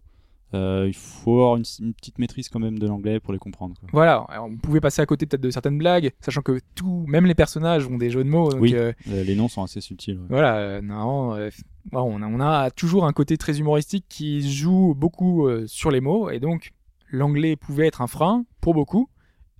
Et ben a priori, Capcom est satisfait justement des ventes de Dual Destiny qui ont été qualifiées de- d'excellentes. Donc excellente, qu'est-ce que ça veut dire Voilà. Pour eux, c'est Est-ce que excellent. excellente par rapport à leurs prévisions, excellente Voilà, parce qu'ils ont dépassé leurs prévisions, on ne sait pas. Mais euh, c'est plutôt rassurant de voir que l'initiative euh, leur a plu. Malheureusement, c'est pas suivi euh, de- d'effets euh, immédiats parce que si on sait que grâce aux bonnes ventes, on aura la compilation 3DS de Phoenix Wright euh, 1, 2, 3, les remakes 3DS qui sont déjà sortis au Japon mais qui vont donc arriver chez nous. Le truc, c'est qu'elles seront intégralement, euh, cette, enfin, cette compilation sera intégralement, intégralement en anglais. Ouais, bah, je pense qu'en fait, ça fait, c'est basé sur la version euh, plus ou moins iOS. Ouais, Ouais, donc ça. du coup, euh, il n'y a pas eu de transposition euh, des premières versions DS. Quoi. Oui, et le problème, c'est que les versions DS, on les avait en était français, en français, Donc, il y avait une traduction qui qui était était- un peu incompréhensible. qui étaient disponibles. Donc, euh, j'imagine qu'il y a des ajustements qui n'étaient pas possibles, qu'ils ont peut-être fait des modifications euh, qui n'étaient pas, euh, enfin, ils pouvaient pas récupérer. Mais c'est vraiment dommage, quoi. Une Alors- traduction est prête, euh, faite, c'est c'est vrai que ça c'est un peu. euh, ça coûte pas grand-chose. J'ai envie- enfin, après, c'est assez, euh, c'est assez classique de la part de Capcom, malheureusement, mais, euh, mais ça peut aussi rassurer. euh, c'est- c'est ventes excellentes dans le sens où bah, je pense qu'on aura le 6 euh, sans aucun problème. Quoi. Même s'il a un univers assez, enfin, japonisant, et pour le coup, quand on l'a vu avec Yakuza, peut-être que c'est pas, ils vont se dire que ça va pas plaire aux occidentaux. Ah, J'aimerais bien qu'il arrive quand même. hein. Ah, moi aussi, hein. Mais, je pense qu'il il pourrait sans, sans mal refaire le même principe, c'est-à-dire bon bah que l'anglais évidemment, le mettre sur euh, sur l'eShop à un tarif euh, abordable. Bon, ça pourrait marcher quoi. On passe à un autre titre qui a extrêmement beaucoup, euh, extrêmement beaucoup, qui ne veut rien dire, qui a beaucoup marché au Japon, c'est Yokai Watch. Ah, c'est peu de le dire. Un Enfin, c'est surtout euh, le second épisode. Oui, c'est le second épisode. Que le premier était euh, relativement euh, discret. Discret, malgré tout, il avait fait comme euh, C'était correct, vie, quoi. mais c'est surtout qu'il a explosé avec l'arrivée de l'animé. Le premier s'est revendu à un... C'était incroyable, le- le- les chiffres de vente étaient donner un peu le tournis. Le, le second est sorti, et voilà, c'est encore une grosse licence. De enfin, c'est 5, devenu hein. une grosse licence au Japon, euh, de Level 5. euh, Nintendo se frotte les mains parce que c'est sur 3DS aussi. Et là, il en est à plus de 2 millions euh, sur son territoire et continue à se vendre aux, alentours de 100 000 exemplaires par semaine. quoi. Ah ouais, non, mais là, c'est le, le carton. On est, C'est- dans le, dans jeu quoi. qui va se vendre par, par milliers. Et ce qui est intéressant, c'est que la démarche, enfin, ce qui est intéressant, euh, oui ou non, c'est que c'est une volonté de Level 5 dès le début de faire un jeu euh, multimédia, entre guillemets, enfin, cross-média, voilà, c'était le terme que je cherchais. On est dans un jeu qui euh, donc est en, en animé, en- il y a plein de dérivés euh, possibles. Euh, on a le jeu, on a un, c'était vraiment une nouvelle licence qu'ils voulaient lancer. La sauce n'a pas pris tout de suite, mais en tout cas là, avec le deuxième, deuxième épisode, ils ont réussi leur coup. À voir si chez nous ça marchera autant. c'est quand même, on est dans un jeu où il faut avec, avec des esprits, il faut les capturer. Il y a un esprit, enfin apparemment Pokémon, côté collection. Ouais, beaucoup de monstres différents, enfin, ouais. monstres euh, Parce que, parce que ouais, du coup, c'est Aki, Akihiro Ino, le président de Level 5, qui confirme euh, que la localisation est en marche. Ils espèrent euh, apparemment une sortie l'année prochaine. Mais ça, je pense que bien sûr, ça se verra avec Nintendo. Quoi. Ouais, parce qu'on en a déjà parlé plusieurs fois dans le, dans le podcast, ils avaient plus ou moins pris la température. Sur Twitter, ils avaient dit est-ce que les fans étaient intéressés par Ouais, ça, Watch Jusqu'à maintenant, ils avaient la, question qui se pose, c'est euh, bon, évidemment de savoir quand ça arrivera. Et si euh, on aura d'abord le 1 ou, est-ce- ou est-ce qu'on va avoir directement euh, le second euh, en deux versions Euh, Oui, un peu à la que c'est comme Pokémon, ouais, c'est vraiment ça. deux versions. Ouais, effectivement. On va passer à, à Final Fantasy, un nouveau Final Fantasy qui arrive sur 3DS. Donc c'est la Explorer, la version Explorer. Je, qu'on- je sais plus si on en avait déjà parlé de celui-là. On en avait dit, je crois, euh, ouais, quelques mots. Ouais. Et donc là, on a une date de sortie pour le Japon. 18 décembre. Voilà, 18 décembre, fin d'année, qui va permettre de, euh, de combler un peu le catalogue qui est pas folichon finalement de cette année sur, euh, sur 3DS. euh. Ouais, cas, chez mais- Oui, c'est vrai. Mais au Japon, euh, Au Japon, ils ont quand même pas mal de jeux, mais pas tant la, que ça non la plus. fin d'année japonaise, bah en fait les gros titres sont là. Voilà, ouais. Yokai Watch est arrivé cet été, euh, Monster Hunter et Pokémon. Bon, la fin d'année, elle est pliée pour Nintendo. quoi. Parce que je trouvais que la 3DS avait eu une, une excellente euh, précédente année. Ouais, 2013, en tout cas chez nous, ouais, ça avait été assez, euh, assez chargé. Et cette année, c'était un peu plus léger. On a eu un, elle a eu un peu plus de mal à C'est calme, moins de ouais. titres. euh. Il y aura sûrement plus de titres l'année prochaine. Mais par contre, je crois pas qu'on ait mention d'une sortie chez nous. Pour l'instant, non. Final Fantasy Mais bon, Final Fantasy en général, ça arrive. À tous les épisodes, euh, Oui, on, sent mal, euh, sont localisés, donc on se pose pas de soucis. En tout cas, Square Enix communique énormément sur le jeu. hein. Enfin, chaque semaine, on a un peu euh, les nouveaux jobs, comment ça fonctionne. Oui, c'est vrai, c'est une sorte d'a- d'action action RPG sur, sur des maps un peu à la Fantasy Star, ce Ouais. genre de choses. dans un mélange un peu des genres. Ils ont voulu récupérer un, un style un peu plus d'action pour Final Fantasy. On va voir. A priori, ils auraient peut-être pu le renommer autre chose, ça aurait marché aussi bien. ouais, c'est euh, ça. Mais ouais, mais ça se voit. hein. Ils ont mis Final Fantasy pour, euh, ouais, pour pour- mettre un nom, une marque et que ça parle aux gens. Sinon, ça pourrait ressembler à un autre jeu. quoi. On va passer maintenant à Pokémon. Euh, on sait que l'action cette semaine en bourse de Nintendo a fait un bond de, de plusieurs pourcents euh, après avoir vu que Pokémon était adapté finalement euh, Sur euh, iPad. sur iPad. Sur iPad. Alors bon, euh, c'est pas Pokémon la série qu'on connaît. hein. C'est pas le jeu principal, le RPG. C'est le jeu de cartes. Jeu de cartes qui, euh, qui existe en- évidemment en physique, mais qui existe aussi sur PC. Et euh, apparemment, c'est confirmé. Ça arrive sur iPad. Donc plutôt une bonne chose. Ouais, mais en Même tout cas, si là, ça a commencé évidemment Pokémon, une licence qui appartient à Nintendo, sur un produit Apple autre, enfin surtout autre que Nintendo. Euh, ouais, apparemment la bourse s'est emballée. Euh, le truc, c'est que jusqu'à maintenant, euh, on a déjà eu des produits Nintendo sur, sur iPad. On a eu le Pokédex, par exemple, qui permettait de voir les différents Ah oui. Pokémon sur, sur iOS. On l'avait précisé déjà il y a quelques temps. On avait déjà dit c'était une sorte de, de pied à l'étrier. Enfin voilà, il, il rentrait un peu dans le. oui, ils, ils essayent, ils truc un peu le, pour voir. le- le marché. ouais. Après, on avait vu que Nintendo avait, euh, avait expliqué, enfin c'était Iwata, qu'ils envisageaient peut-être de sortir des espèces de produits dérivés, des choses qui seraient en complément des jeux qui sortent aujourd'hui euh, sur les consoles euh, 3DS et Wii U. pour, voir un- pour voir un peu ce qui se fait chez, euh, chez, Chez les Nintendo, autres, Pokémon. voilà. Parce que c'est vrai qu'un un produit comme un iPad, on sait que ça se vend beaucoup, les produits Apple sont très répandus. Euh, c'est vrai que ouais, ça fait une sorte euh, euh, un appel un appel d'offres quoi. Tu, tu vois ça, tu te dis ah tiens ça tourne sur quelle console et hop tu y vas quoi. Mais euh, Nintendo quand même dit que euh, la stratégie Nintendo n'a pas changé sur smartphone, donc ils changeront pas et ils continueront Oui, de produire des de jeux à côté. un vrai Mario sur smartphone, euh, je pense Oui. que on peut Et puis de toute façon, voilà, ça reste le jeu de cartes, ça existe déjà sur une autre plateforme. On est dans vraiment le jeu de toute façon que tout le monde déjà euh, peut faire de, de partout. En plus, là, il surfe un petit peu sur la vague de- des, des autres jeux qu'on a à côté de, de. Blizzard, de Hearthstone. Hearthstone et d'autres jeux de cartes, hein, parce qu'il y a Magic et, Magic tous les autres aussi, euh, voilà, fonctionnent, fonctionnent très bien. Donc là, ils se sont dit pourquoi pas, on, on va faire notre truc. Je sais pas s'il y aura un système de, de, de cartes payant, enfin un système de Je pense. microtransactions euh, intérieures. pour l'instant, ils n'ont pas annoncé parce que ça pourrait tout, tout simplement être un, free-to-play. Hein. T'installes Ouais. le jeu, ça te coûte rien. Tu joues avec ce que tu débloques et évidemment les fameux boosters euh, de cartes qui eux seraient payants euh, micro-paiement. Voilà, donc pour l'instant, on sait pas trop trop de choses sur euh, autour de ce jeu-là, mais c'est c'est vraiment pas du tout un Pokémon comme certains sites Oui, de c'est jeux ça. ont pu le titrer. euh, C'est qu'il y en a qui voient tout de suite. Ça y est, Nintendo arrive. Voilà, Non, papa, c'est c'est pas, c'est pas ça. C'est pas demain la veille, quoi. Peut-être un jour, mais pour l'instant, on n'en si est pas on sait encore. que hein. les, euh, les, grands, les grandes têtes pensantes euh, Oui, veulent. aimeraient bien. On va rester chez Pokémon, euh, puisque une annonce dans le prochain Famitsu une annonce, une grosse annonce, un, un titre important. Ah, c'est dans Famitsu, je crois que c'était sur euh, Nico Nico. Nico Nico. Bah en fait, euh, oui, ce sera Ah, un partenariat, c'est en partenariat avec, Famitsu. Voilà. Donc euh, il y aura un- une annonce globale importante d'un nouveau Pokémon. En sachant que Famitsu, ça leak toujours deux jours avant, donc on pourrait, on pourrait au moment euh, peut-être où le podcast, euh, vous écouterez le podcast, peut-être que les infos seront tombées. Peut-être, Bon. Peut-être, parce que peut-être qu'ils vont verrouiller un peu là-dessus, mais ce qu'ils ont prévu, donc ce serait le 26 août à 15h heure de chez nous.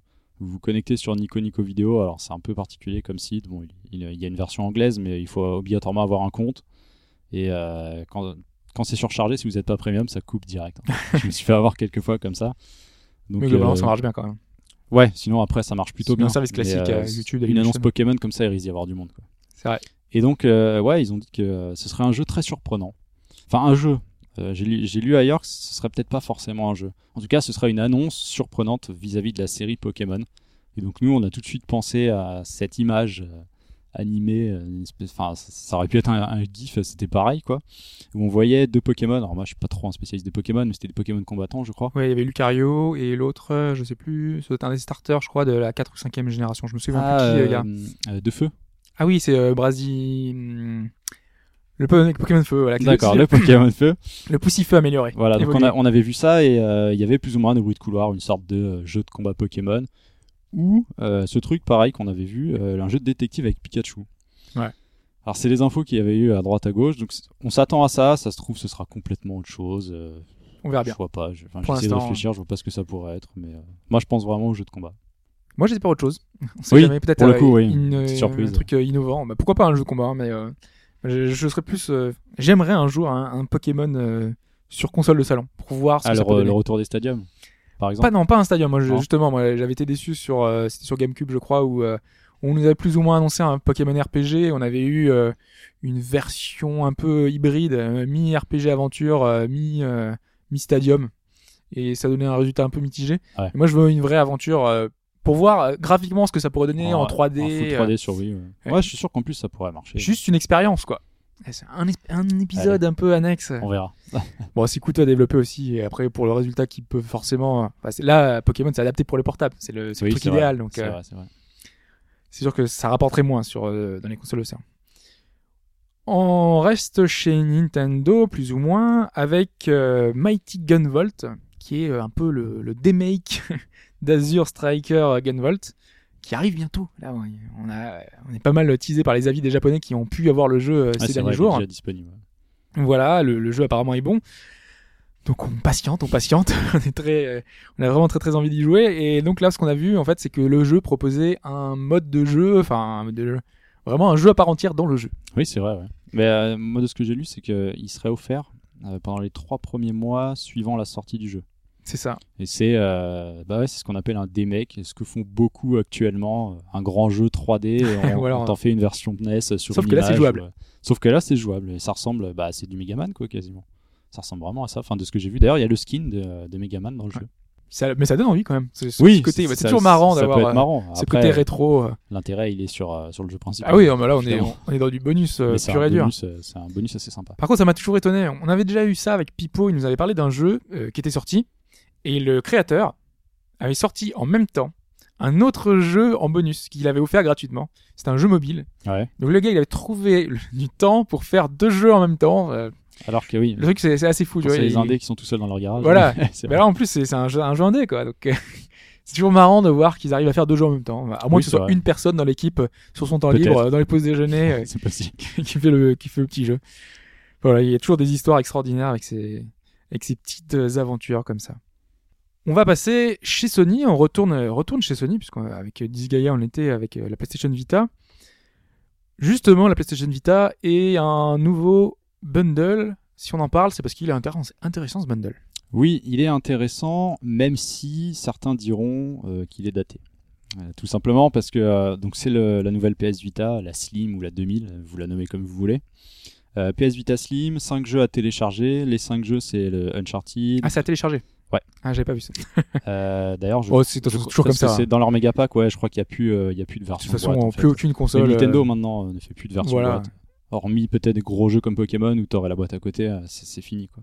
Donc les 5 jeux, bah, c'est le Uncharted, Gravity Rush, Tearaway et deux Yeah. jeux qui étaient déjà euh, je crois, sur le PSN. C'est, euh, alors je sais pas comment le prononcer, c'est TXK ou T-Cross-K, je sais pas. Oui, TXK, bah, TXK, Pipo, on a c'est fait une TXK. chronique à quel point, même deux, trois fois à quel Ah, point c'est extraordinaire. J'avais zappé. Et euh, Remake des Tempestes. Un peu psychédélique. euh, Tempest, moi ça me dit rien. Tempest. Bah, Tempest, c'est un titre mythique euh, d'il y a 20 ans. Ah, Pipo il va être énervé. Oui. Et euh, Il va dire, finir, il va dire Jouzi. Ah, d'accord. achète-le C'est de comme Super. Hexagon, faut Voilà. le jouer. Et Escape, euh, Escape Plane, Escape un- Plane. Un, des jeux de lancement de la Vita Mm. pour montrer un peu les fonctionnalités tactiles et autres. Euh, tarif conseillé maximum 199 euros, donc euh, c'est là en fait que c'est super intéressant. Et carte mémoire de 8 Go, j'ai failli oublier de préciser. Donc si vous n'avez pas de Vita, euh, ça reste vraiment Bah, C'est le, pla- le pack avec tous les, les meilleurs bah, titres. c'est un peu les gros titres de la machine, quoi. C'est vrai que le Uncharted, bon, ça reste un Uncharted, mais il est un peu, c'est un peu la vitrine technologique de Ouais. la machine. Gravity Rush, il est sympa, original, japonais, enfin vraiment dans l'idée. Terraway, on vous en a déjà parlé. euh, bon, on était plus ou moins euh, Partagé sur la question. partagés, Certains mais qui avaient été euh, moi j'avais, moi j'avais adoré. cas, ça reste une bonne le expérience. pris graphique, l'expérience. euh, TXK, bah, Pipo et Escape euh, bah, vu qu'il est fourni, euh, c'est assez sympa. ouais, ouais, Enfin, moi je l'avais trouvé assez sympathique à jouer, quoi. En tout cas, c'est des titres voilà, qui sont qui vont donner envie aux gens. en C'est tout ça. cas, et si- par contre, si vous avez déjà la PS Vita, en même temps sortira un pack carte mémoire de 8 Go avec les, les mêmes jeux. Donc juste la carte, 8 Go, les 5 jeux, 40 euros. Moi je dis banco. hein. Ouais, c'est- vraiment intéressant. Du coup, euh, pour le coup, là, la Vita, euh, si vous l'avez pas, euh, on a le, le genre de pack qui peuvent vous faire franchir, Par euh, contre, franchir euh, le pas. Bah, pour l'instant, c'est juste qu'on n'a pas de, on n'a pas de date de sortie, pas de précision, mais ça sera, ça sera sûrement Ça lancé avant la fin d'année. C'est vraiment un des packs euh, pour la relancer sur, sur cette fin d'année. Quoi. Alors, il y a pas mal de, de sorties, euh, notamment en ce moment. Moi, j'ai parlé de Disgaea, mais euh, également, on a Sword Art, Sword Art Online. Oui, qui est sorti euh, bah, cette semaine. Ouais, que moi j'ai que j'ai récupéré, que j'ai pu commencer d'ailleurs, et qui est qui est plutôt sympa. Enfin, si vous aimez l'anime en tout cas, parce que sinon, euh, je pense que vous Ouais, n'allez pas forcément accrocher. Je pense que c'est ça qui, euh, qui peut être un peu, euh, un peu délicat. Euh, il faut connaître l'univers. Il y a un côté fan service. Il y, a, il y a quand même un résumé euh, au début de début du jeu. Il y a euh, si vous euh, si vous connaissez déjà l'histoire, vous pouvez zapper euh, une petite scène d'introduction qui est, euh, reproduit euh, un petit peu le, le- tout ce qu'on a pu manquer. Donc on revoit les personnages principaux, comment ça s'est passé. On va pas spoiler le pas spoiler le, spoiler le jeu. D'ailleurs, il faut avoir vu euh, un peu l'animé parce que sinon ça vous. Mais je crois qu'il faut avoir vu aussi la, la saison 2 euh, qui est actuellement en diffusion. Alors euh, Il y a, parce que, enfin, j'ai cru comprendre que. il y a Sinon dedans. Voilà, c'est ça. Il y, a- il y a présente. Sinon, le nouveau J'ai personnage pas féminin. compris ce qu'elle faisait là, mais elle est là. D'accord. Elle tombe du ciel. C'est vraiment du fan Au service. tout début du jeu.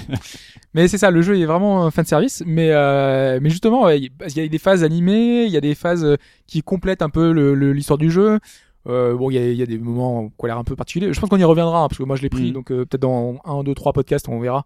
Peut-être justement, il y a un patch qui va sortir, euh, c'est en septembre, je crois que c'est le 23, 23 septembre, septembre, ouais, qui va amener euh, du contenu supplémentaire, euh, une dizaine d'heures en plus, je crois, si j'ai bien compris. Oui, euh, bah, augmentera la limite de niveau, du contenu des objets, des monstres. Enfin voilà, c'est euh, un DLC bonus. euh.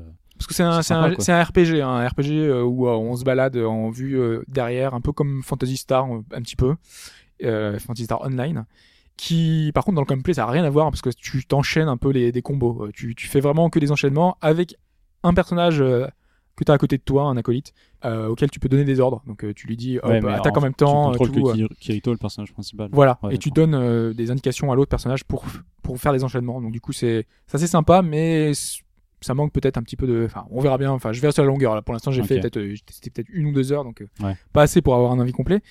Et, et ouais, donc là, le titre peut être assez sympa et c'est une des sorties donc de cette semaine. Oui, c'est vrai.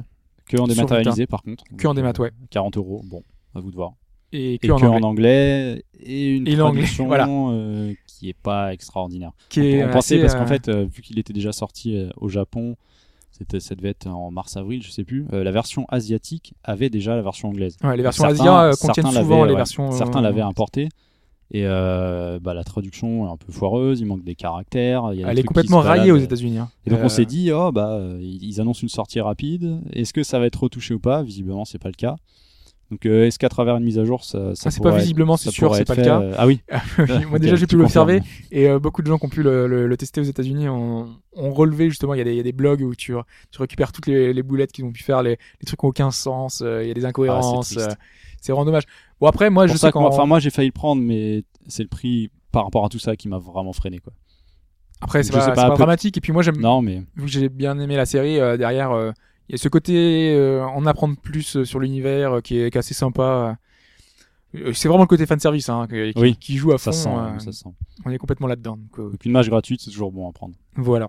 Pour rester dans les sorties prochaines, on a la date de sortie enfin de Freedom Wars.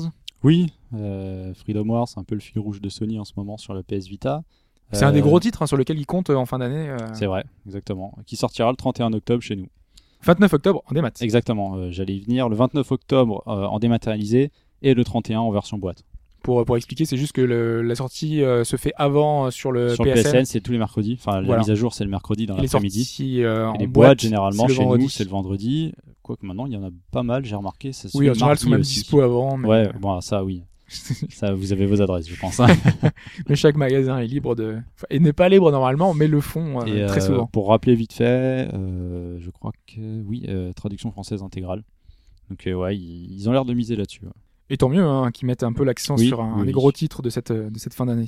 Et on aura toutes les mises à jour japonaises. Ça Ouais. c'est important aussi. Ça a été précisé puisque le jeu au Japon est sorti euh, un peu en forme de bêta. Enfin, on le dit grossièrement, mais c'est un peu ça. Les Japonais étaient déçus, l'équilibrage était mauvais, il y avait encore des bugs. Ils ont eu la mise à jour récente qui apparemment a changé pas mal de choses dans le jeu. Des retours beaucoup plus positifs versions. euh, on se posait la question, ça a été confirmé, on aura cette version. Sachant qu'il y aura encore des ajouts par la suite euh, qui vont rajouter à de, ouais. de nouvelles choses. On reste sur Vita, on reste dans le téléchargement de jeux récents. Euh, là, on passe à Judas Code, le free-to-play de Triace. C'est pour ça que ça nous intéresse, parce que c'est- Triace. Et qui est sorti, c'est un free-to-play. On se demandait ce que ça valait, et euh... alors j'ai pas, j'ai pas pu le tester. pas pris, ouais. Euh, non, j'ai pas, j'ai pas récupéré, j'ai pas eu le temps. Par contre, euh, les avis, euh, parce qu'on peut laisser un avis sur le Ça a PSN. Très mitigé. Voilà, c'est assez mitigé et euh, les retours que j'ai eu de, de, de personnes euh, proches, euh, là aussi, sont, ça, ça a l'air assez bof. Donc c'est un peu dommage venant de Triace qui a fait quand même des titres assez marquants ces derniers temps et il y a plus longtemps plutôt. Oui. Mais euh, et voilà, donc c'est un peu dommage. Mais vu que les free-to-play vont se, sont amenés à arriver de plus en plus souvent sur portable, euh, notamment chez Sony, où il y en a plusieurs qui sont en préparation. Donc euh, là, ça permet de, de prendre la température et de voir que malgré que ce soit Triace, là, le titre qu'ils ont fait peut-être un peu sur leur temps libre, en, Ouais, un voilà. peu en, en côté, marge c'est sur un côté autre projet. négatif du free-to-play. Même si euh, on, on aurait dû en parler, enfin, euh, on n'en a pas parlé, mais euh, Fantasy Star euh, Nova, euh, qui est euh, là, il y a une démo qui est disponible sur le PSN Jap. Oui, c'est Triace aussi, exactement. C'est Triace, ouais. Et euh, c'est du Fantasy Star Online plutôt like. Hein. C'est pas un Fantasy Star canonique dans, dans l'esprit. Il y a des cinématiques, il y a une histoire, mais euh, l'interface, les sons, euh, le, le- le jeu en lui-même, vraiment on, est sur, on suit un chemin, on a le même gameplay, euh, les mêmes idées. C'est basé sur le un petit peu le système de combat de Fantasy Star Online euh, épisode 3. Donc on est, on se retrouve, ça tourne autour de ça. Donc ceux qui aimeront Fantasy Star Online, moi j'apprécie énormément, donc je pense qu'ils aimeront. Mais c'est dommage qu'ils aient pas gardé le- l'esprit Fantasy Star de l'époque, qui est, qui est pas du tout le même, hein, Mhm. enfin pas du tout le même, qui est, qui est vraiment différent. Euh, on avait l'aspect space opéra, on avait une, une épopée un peu, un peu classieuse. Là c'est différent. Quoi. Dernière chose euh, chez, chez Sony, Toujours sur, sur euh, la PS Vita. voilà, Euh, Muramasa, voilà. euh, j'ai oublié le sous-titre, c'est The, The Demon Blade. Ouais, c'est euh. Rebirth sur, euh, sur Vita. Ah bah voilà, donc je me suis planté. Euh, le 3 septembre, on aura le quatrième et dernier DLC, je crois. C'était 4 DLC. Euh, C'est une femme qui apparemment a la capacité de se muscler. euh, euh, ça m'a fait penser, penser à la de- bah, dans un de leurs jeux aussi, dans Dragon's Crown. la- Ouais. C'est la guerrière viking. Enfin, je sais barbare. Voilà, dans, dans l'idée Oui, le ok. visuel, c'est le même en fait. Voilà, donc euh, moi j'ai pas encore fait Muramasa, il est sur ma Vita, toujours en attente. Je sais pas ce que valent les DLC, est-ce que toi tu y as touché J'ai pas encore touché, non. Moi, je sais que je, je voulais les récupérer. Je sais que Shin, je crois, il les a récupérés. Pipo, euh, voulait savait pas faire. comment les trouver, je lui ai dit, tu vas sur le C'est PSN. pas compliqué, ouais. C'est indiqué, euh, chaque DLC. Bon, vous Je sais donne pas un pourquoi il prix, est perdu. 3,99€ euh, euh, chaque DLC. Je sais pas, est-ce qu'un jour ils feront un pack ou ça pourrait être sympa. mais- Ouais, Mais Pipo, une- tu vas sur ta. Vita, tu tapes euh, Muramasa et tu trouves en fait. Enfin, je veux dire, c'est pas Il y, a- compliqué. y a rien de compliqué. J'ai vu oui. passer son tweet, j'ai dit, oh c'est bizarre quand même. J'ai sorti ma Vita, je l'ai trouvé, je suis allé sur le store euh, sur internet et je l'ai trouvé aussi. Alors, Pipo, hein, je suis désolé, mais ouvre les yeux. Alors, un autre titre, normalement, qui a fait les, les beaux jours de la, de la Vita, pas que la Vita d'ailleurs, puisqu'il est sorti sur 3DS, c'est Puyo Puyo Tetris, que j'adore, que Pipo adore. On a passé des nombreuses heures sur, sur le titre, hein, qui est sorti pour l'instant que au Japon. Ouais, et toujours pas d'annonce euh, Non, sur effectivement. PS Vita. Et donc ce titre-là arrivera sur Xbox One et PlayStation 4, là encore au Japon.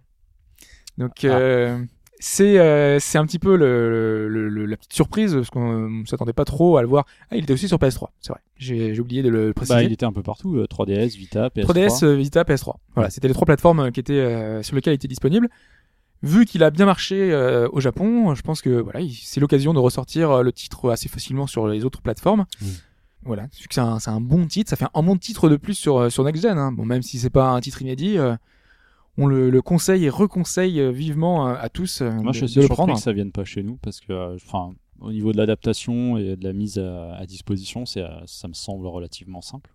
Mais Puyo Puyo a pas eu, euh, on, on a mis longtemps avant de l'avoir parce que la, première alors, euh, version c'était Dr euh, Robotnik euh, Minbin Machine euh, qui était sorti sur Mega Drive et avant ça on n'avait pas eu de version. Ouais, ils avaient dû le renommer. Il y a eu euh, sur Super Nintendo, il avait été renommé aussi. C'est pas une, une marque porteuse. Par contre Tetris, ouais, c'est un peu plus Ouais, quand même. enfin, je sais pas, un Puyo Puyo en dématérialisé à un prix, un prix correct, un petit prix, pas vendu plein pot, je crois, comme au Japon. Surtout qu'il y a Je pas mal de menus pourrait- qui sont il déjà pourrait y en avoir anglais. quelques euh. personnes que ça intéresserait, quoi. Mm. Je pense que ça doit être prévu, mais pas pour tout de suite, tout de suite. Ouais. euh. C'est un peu dommage, mais bon. euh, Sega, on sait qu'ils ont du mal à localiser pas mal de leurs jeux. Ah, c'est vrai. ouais. On va terminer cette actu, cette actu avec euh, on- un petit retour sur euh, l'EA Access. On avait abordé euh, ce, ce cas C'est vrai. qui avait partagé pas mal de monde. Moi, je sais que j'étais, enfin, j'aimais bien l'idée parce qu'elle partait d'un d'un concept que j'avais euh, soutenu entre guillemets, euh, soutenu un bien grand mot d'ailleurs, mais euh, puisque quand FIFA était arrivé, il y avait un moyen d'accéder au jeu une, enfin quelques jours avant, c'était cinq jours avant, d'avoir tous les packs de la saison, donc c'est une, esp- une espèce de season pass pour avoir des packs pour FIFA Ultimate toutes les semaines. Donc il y avait une, une espèce de package qui permettait d'avoir le jeu en avance, d'avoir des bonus tout le long de l'année, d'accéder à différentes choses euh, par rapport à EA. Et donc ils ont euh, plus ou moins transformé cette offre en rajoutant euh, un catalogue de jeux euh, sur lequel on peut accéder. Donc c'est l'EA Access qui permet d'accéder au catalogue EA, un catalogue sélectionné par EA. Euh, D'ailleurs, euh, entre-temps, euh, on l'avait pas précisé, mais euh, Electronic Arts a annoncé que les jeux qui seraient dans notre... euh, parce qu'il y avait une histoire de coffre Oui, c'est ça. des jeux, euh, ces jeux du coffre ne seraient pas supprimés. Contrairement à, à la rumeur qui voulait Voilà, qu'ils ouais. virent les jeux euh, Pour tous les l'instant, c'est mois. ça, ou, euh, c'est que les jeux resteraient dans le coffre. Voilà, tout le temps, à l'infini. Là, ça, pour le coup, ça remet en cause l'intérêt du truc. C'est vrai que moi, je suis pas spécialement attiré par le principe. Pourquoi pas? Enfin, c'est un système de location, donc euh, finalement, euh, en fonction de votre consommation, plein de je bonus. pense, euh, Avec, Avec avec voilà, il y a plein, plein de petits trucs en plus. Mais euh, le, ce- cette idée, cette, euh, ce petit truc, c'est qu'on avait expliqué que ça pouvait avoir des dérives. On s'était dit, euh, oui, mais si c'est euh, si c'est euh, un, un éditeur un peu plus intéressant, pourquoi pas? Mais si tout le monde s'y met, et justement tout le monde à qui on pense dès qu'on pense à ce genre de, de des profits euh, faciles, on pense à Ubisoft. Ouais. Ubisoft qui est avec ses, euh, ses itérations annuelles. Et donc Ubisoft, euh, enfin Yves Guillemot qui a expliqué qu'ils étaient intéressés par cette formule, par toutes les formules qui permettent de proposer leur catalogue à, plus de monde possible, le plus facilement possible. La formule qui va bien pour dire que euh, voilà, il y a de l'argent à se faire, donc euh, nous aussi, on y va. on- donc il n'y a pas pour l'instant d'offres pareilles d'Ubisoft qui seraient adaptées euh, tout de suite, mais en tout cas, ils sont pas contre cette idée-là. C'est ça, c'est vraiment l'inquiétude qu'on avait, c'est de se dire qu'au final, euh, bah, on va finir par payer 70 euros par mois pour accéder au catalogue de tout le monde. Voilà. Enfin, c'est un peu ça, quoi. Bah, on, va, on va monde- faire plutôt un peu. Si tout le monde s'y met, puisque euh, le EA Access, c'est quoi C'est 4, 5, 6 euros? C'est euh, oui, c'est c'est pas par beaucoup, mois, hein, c'est peut-être 3, une, une souscription à l'année, je, je ne sais plus. Mais euh, enfin, c'est voilà, 4 euros. c'est le truc. Si Ubisoft s'y met, euh, je pense à. Bon, après, le, le service, c'est tous les mois, mais tu peux arrêter et reprendre ton service comme le PlayStation Plus. Tu sais, prendre un mois de PlayStation Plus. Oui. L'année suivante, tu peux Oui, remarque, en, en par le fonction, en catalogue. euh. fonction des sorties et de Ouais. la mise à dispo, oui, remarque, oui, c'est modulable. Mais ça fonctionne un peu finalement comme euh, sur, euh, enfin, je sais pas, euh, Netflix ou des trucs comme ça où tu prends, euh, c'est un peu à la carte. Quoi. Tu, tu sélectionnes euh, ton euh, ton groupe, si tu veux, euh, donc le groupe Ubisoft. Sachant que euh, on a également euh, Activision qui a dit qu'il est intéressé. Donc Activision, ça, ça choque pas du tout non plus. Enfin voilà, on, oui. on est dans l'idée, on, on le sait. Euh, ça, ce qui choquerait plus, c'est si Nintendo s'y met ou si d'autres euh, s'y mettent. Quoi. Si chacun fait de son côté sa petite offre, ça va devenir un peu plus compliqué. Mais voilà, c'est les, c'est les dérives, le- le- les risques. On espère que ça va pas, enfin, ça va- pas se mettre en place finalement pour tout le monde. Ouais. Mais euh, bon, c'est un des risques. Après, si personne n'achète, en même temps, euh, si ça marche pas, euh, le, Voilà, c'est il- le consommateur qui est. EA, ont le droit de- de EA va- choisir, hein. va plus ou moins tâter le terrain pour les autres et prend, je dirais, peu de risques dans le sens où ils le font sur de, leur meilleure licence, licence qui marche le plus. Et, et de décompter les constructeurs, on a Microsoft finalement qui fait bon, on est libre, vous faites ce que vous voulez, hein, nous on est responsable de rien, c'est vous qui mettez, à- on met à disposition ce que vous voulez proposer. Donc sur un côté un peu ouverture, ce que euh, ce que Sony euh, ne veut pas. Alors est-ce que c'est euh, en réaction justement à ça, en montrant qu'ils veulent être du côté des joueurs, ce côté un peu chevalier blanc? Moi, de ce côté-là, j'ai pas trop de position parce que je me dis que c'est- bien que les éditeurs aient la liberté de proposer ce qu'ils veulent sur une plateforme. Après, chacun, imaginons que c'était une, une super initiative et que Sony refuse parce que c'est pas dans leur l'esprit de leur console. C'est un peu comme Nintendo qui pro, enfin refuse certains jeux ou certaines choses sur leur plateforme. Donc, Mais je euh, pense que, ce- enfin, que Sony y viendra. Ça me paraît, ça me paraît délicat, surtout si ça fonctionne, de dire à EA non, on veut pas de ça chez nous. Quoi. Sur- surtout vu, euh, comment dire, la politique actuelle de, de ces deux constructeurs sur leur machine, avec l'ouverture des indés. Donc euh, évidemment, il y a toujours des clauses à respecter en fonction de la distribution euh, sur euh, sur Internet, enfin sur leur store respectif. Mais euh, je les vois pas fermer comme ça euh, à ce point euh, leur, euh, leur PlayStation à, EA quoi. Puisque PlayStation aussi, c'est ça reste quand même une marque forte. Les jeux de foot sur PlayStation, c'est quand même quelque chose. donc, Bon après on sait que Electronic Arts c'est très lié à Microsoft pour différents accords les commerciaux, sont- sont les eux, exclus, ouais, voilà. Donc euh, peut-être que c'est aussi un moyen de leur faire sentir que euh, il faudrait un peu plus s'investir chez eux. Donc euh, on verra bien ce que ça va, ce que ça va donner. Les, les... l'avenir on nous dira si euh, les consommateurs euh, adhèrent ou pas à cette euh, à cette offre. Pour l'instant j'ai pas l'impression qu'il y a un enthousiasme incroyable autour de cette offre là. Oui, Donc on verra quand ça se mettra en place. Puis, vu que c'est limité qu'à une console pour l'instant. Voilà, c'est ça. Donc on verra bien. Surtout que c'est un, marché qui est assez assez petit, enfin petit euh, façon de parler. Hein. C'est pas un marché immense pour l'instant. Si c'était sur PS3 ou euh, 360, là il y aurait un panel peut-être plus important pour juger de la de la réussite ou non du, du de ce succès-là, de ce service-là. On en a terminé pour l'actu. On va passer à Hitman Go.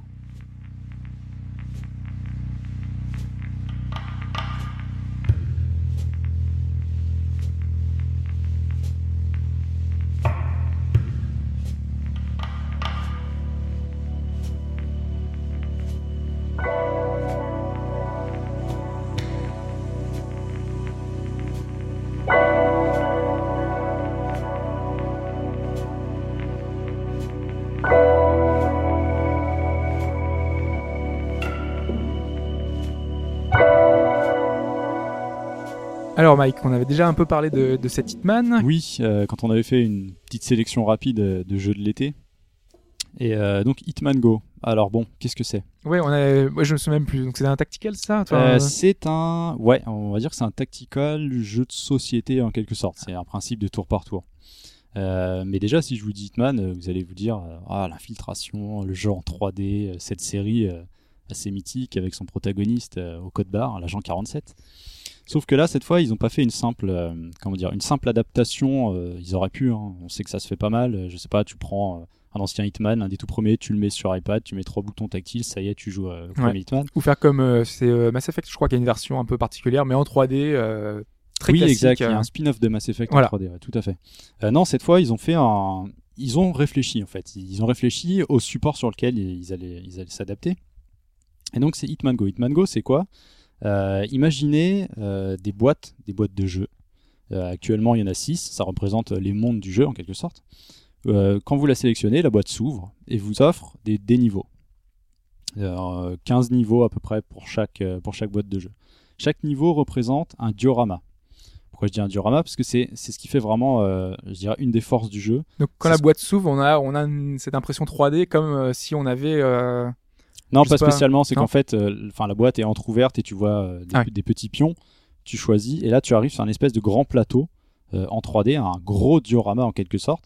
Et chaque petit diorama de ce plateau, donc au, au nombre de 15, représente les niveaux dans lesquels tu vas commencer à jouer.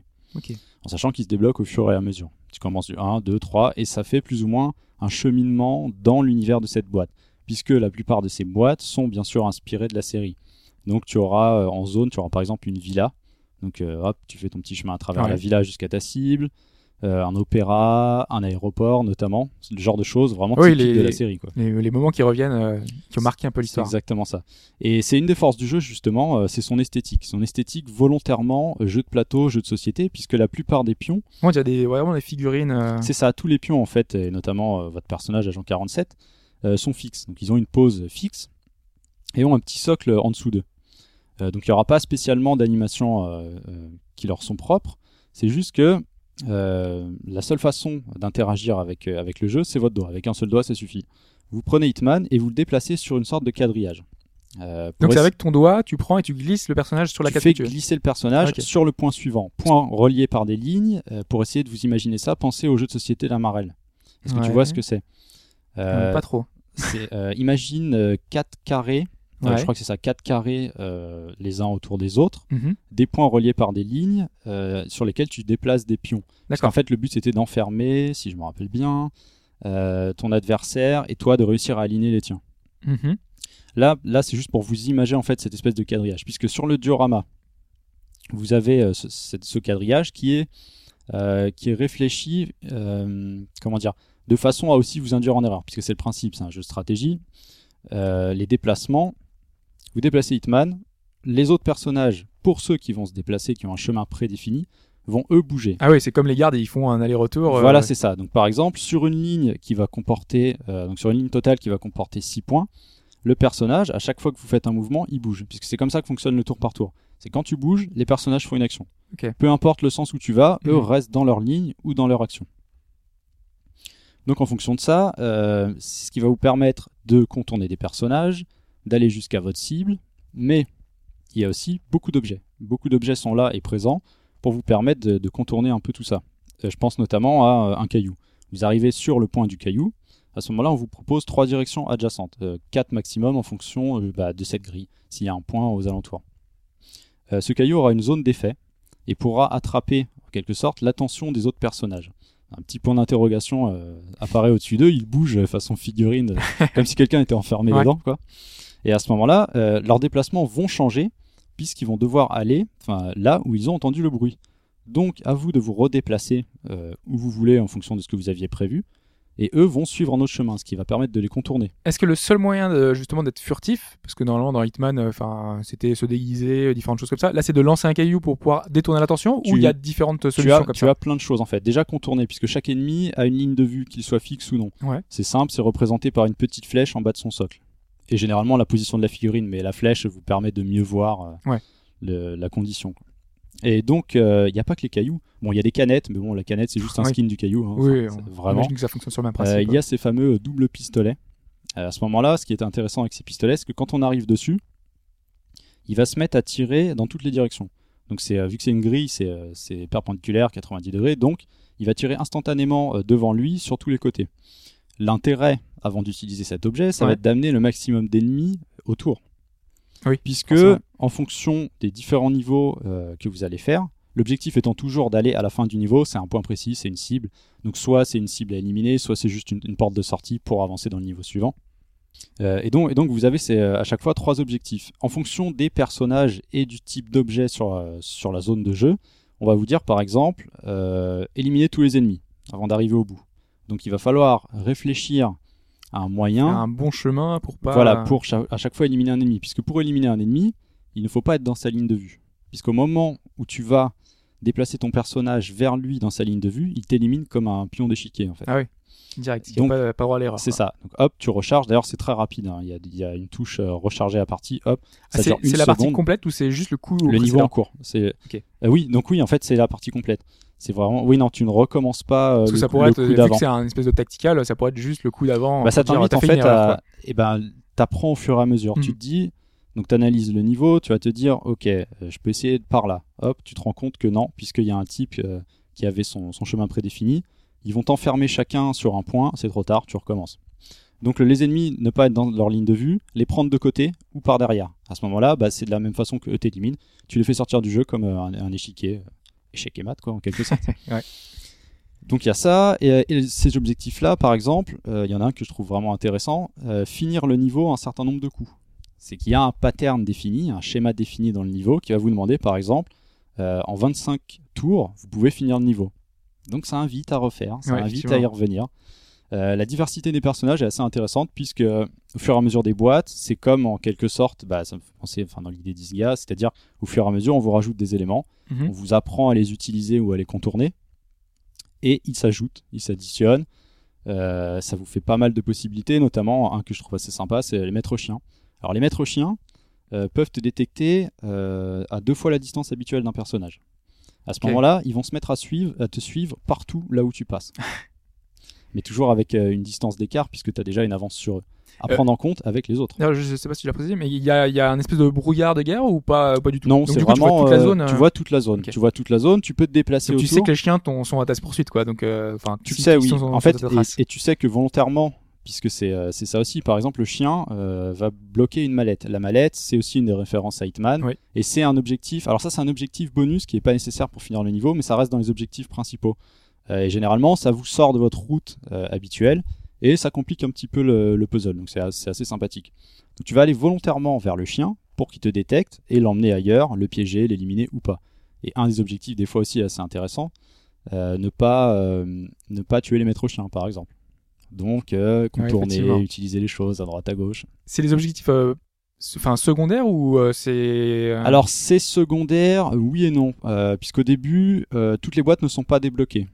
En fait, ça va, ça va être le principe des étoiles de Mario. À chaque fois que vous faites un objectif, vous récupérez Ah oui, un saut et on va vous demander pour ouvrir la boîte. un truc qui se fait souvent sur euh, portable, en fait. voilà, euh, c'est ça. Il te a- faut 87 sauts pour avancer. Donc, on, on- Ah, ça a quand même une importance parce que tu peux ne être bleu... Enfin, tu dois débloquer des nouveaux niveaux, en fait. euh, Euh, les- c'est surtout débloquer les boîtes. Euh. Un niveau, peu importe les objectifs que tu vas faire, à partir du moment où tu l'as terminé, donc c'est toujours l'objectif principal, c'est-à-dire aller au point de sortie ou éliminer la cible qui était sur le niveau. Peu importe, euh, tu, tu le fais, tu débloques le niveau. Et ensuite, à chaque niveau, tu as trois objectifs en tout. Donc après, c'est euh, chacun pour euh, l'histoire de complétion. Mais c'est là qu'en fait intervient un petit peu le côté pervers du jeu, si, si je peux dire ainsi. C'est que les boîtes peuvent se débloquer avec des sauts, Mhm. mais aussi avec de l'argent. Ah. Euh, notamment, je pense à la dernière, puisque le, quand le jeu est sorti, il n'y avait que 5 boîtes de jeu. Ils en ont introduit une sixième, l'aéroport, qui est assez sympa, qui introduit des mécaniques assez sympathiques. Et là, tu avais le choix. Soit il te fallait, euh, je sais plus, c'était peut-être euh, 150 sauts pour le débloquer, ou soit tu payais 99 Et centimes. toi, par exemple, est-ce que t'avais assez euh, pour le coup Ah, moi, ou- j'avais assez, ouais. Assez? En fait, on peut. euh, Donc, normalement, sans. Puisque même en sans- jouant, ça va, quoi. Ouais, en jouant, c'est faisable, même sans forcer, puisque il y, a- il y a ce côté petit défi en fait. On se dit, oui, les objectifs, bon, bah j'ai fini. Mais quand, enfin, moi, quand je vois marqué en 23, 23 coups, tu peux le faire, je me dis, ah, j'ai bien envie d'essayer. Parce que tu sais qu'il y a une façon de le faire, il y a une Mhm. façon d'y arriver. C'est un peu la façon parfaite. Donc, euh, c'est la petite carotte du jeu, et c'est ça qui fait que moi j'ai bien accroché. C'est que ça, donne envie d'y revenir en permanence. D'autant plus que le jeu est vraiment très joli, ça, je le trouve vraiment très très sympa. Donc au niveau, euh, à ce, niveau-là, ouais, c'est quand même très réussi. Petit bémol quand même, je dirais que c'est au niveau de, comment dire, pour observer la zone de jeu. Euh, Il y a un zoom, des zooms. Euh, j'ai, alors j'ai pas, j'ai fait dans tous les sens, j'ai pas trouvé de moyen de retourner en quelque sorte, euh, de tourner autour du diorama. Ouais. On peut le bouger avec le doigt. En gros, imagine que euh, tu poses ton doigt, c'est comme si tu déplaçais la caméra, Ouais, de, juste donc un tu peux angle, en fait. l'ajuster sur un seul angle. Mhm. Et tu peux jamais vraiment retourner le truc. Donc des fois, tu passes en dézoom. Bon, bien sûr, vu que c'est un jeu de plateau et petites figurines, en fonction de la taille de votre appareil, ça peut être gênant visuellement. Tu jouais sur quoi, toi? Sur, un plateforme. iPad Euh, Non, non, sur mon téléphone. Sur téléphone 5 pouces. Euh, 5 pouces et demi, pardon. D'ailleurs, c'est Android et, euh, C'est. Android et iOS. Euh, ça fonctionne aussi sur tablette. Non, vraiment, c'est vraiment. Donc, t'as pas eu de problème sur le niveau de la taille, parce qu'on parlait de les 5 pouces là, Aucun, ça, ça va 5 pouces et demi, c'est déjà pas mal. Oui, aussi, non, mais c'est beaucoup, c'est pour ça, mais est-ce que ça. Ça va, ça, ça se joue assez bien. Bon, souvent en fait, la zone de jeu, elle commence zoomée. Donc on va par exemple rater, je sais pas, un quart de, de la zone. On dézoome, on prend conscience de ce qui se passe. Après on y revient, ça pose pas de problème. Mais je trouve dommage qu'on n'ait pas pu euh, tourner autour en fait, pour essayer de voir ça différemment et euh, de pas être trop gêné par euh, euh, cette progression assez particulière. Je parlais plutôt du côté un peu pervers du micro-paiement pour débloquer les, boîtes de jeu. À chaque, à chaque niveau, on vous propose en quelque sorte un, un joker. Enfin, un joker. En gros, vous avez 4 jokers pour tous les sauts du jeu, donc tous les objectifs. C'est-à-dire que en tout, il y en a 239. Moi, j'ai complété le jeu, c'est ce que ça m'affiche, 239. 4 jokers. 100%. 100%. Donc, c'est vraiment que t'as eu. Ouais, Ouais. oui, j'ai vraiment j'ai bien accroché au, au principe. Je te dis, il y a cette petite carotte euh, qui te donne envie d'y retourner. Et, euh, et comment ça se passe? C'est-à-dire que, euh, par exemple, le coût de- des objectifs en 25 tours. Vous cherchez, ça fait 10, mi- ça fait 10 minutes que vous cherchez, vous en avez marre. Vous sortez le joker, vous appuyez sur l'objectif. À ce moment-là, ça décompte votre euh, nombre de jokers Ouais. et ça va vous montrer. Le jeu va prendre euh, tout seul en fait. Il va vous dire, il va vous montrer des traces de pas, euh, le prochain déplacement à faire, la chose à, à réaliser pour réussir en 25 tours. Et à ce Ah moment-là, ouais. en fait, le jeu devient en noir et blanc pour vous faire comprendre que vous êtes en mode, en mode joker en quelque sorte. Et tu t'en as combien de jokers? Au début, 4 sur un total d'objectifs de euh, bah, 239. Et j'imagine que tu dois pouvoir acheter des jokers. euh, C'est ça qui est dommage. parce que bon, concrètement, vous n'en avez pas besoin. Si, si vous avez un peu de logique, réfléchissez un peu, c'est largement faisable. Mais là, là, on- là par contre, j'ai trouvé ça hyper gênant. C'est que tu peux acheter par palier en quelque sorte, Ouais. par un nombre de jetons. Donc euh, je crois que les, les 5 jokers, c'est 1,79€. Donc déjà pour 5 jokers, on est déjà au- au- à un quart du jeu, parce que le jeu euh, coûte 4,49€ sur les deux, les deux supports. Euh, ça doit être 6 euros les 30 jokers, et pour un joker infini, c'est 13,99€. Ah, C'est pas donné. ouais. Donc là, là, on est dans le côté un peu, ce côté un peu délicat du, euh, du, du- j'ai pas envie de perdre mon temps, tu vois. Mais bon, si vous achetez, alors le jeu perd tout son intérêt, quoi. C'est ça. C'est qu'on se dit, on a la possibilité de découvrir comment le faire, Ouais, sans, mais sans se prendre la tête. Après, mais- c'est peut-être. euh, Enfin, moi, je sais qu'il y a des situations. euh, par exemple, euh, c'est pas tellement comparable dans l'esprit, mais c'est le fait de te faire dépenser des sous. Dans Pazudara, par exemple, tu t'es en donjon, t'as as 10 monstres à faire, t'arrives, t'es au dixième, et là, le monstre te tue.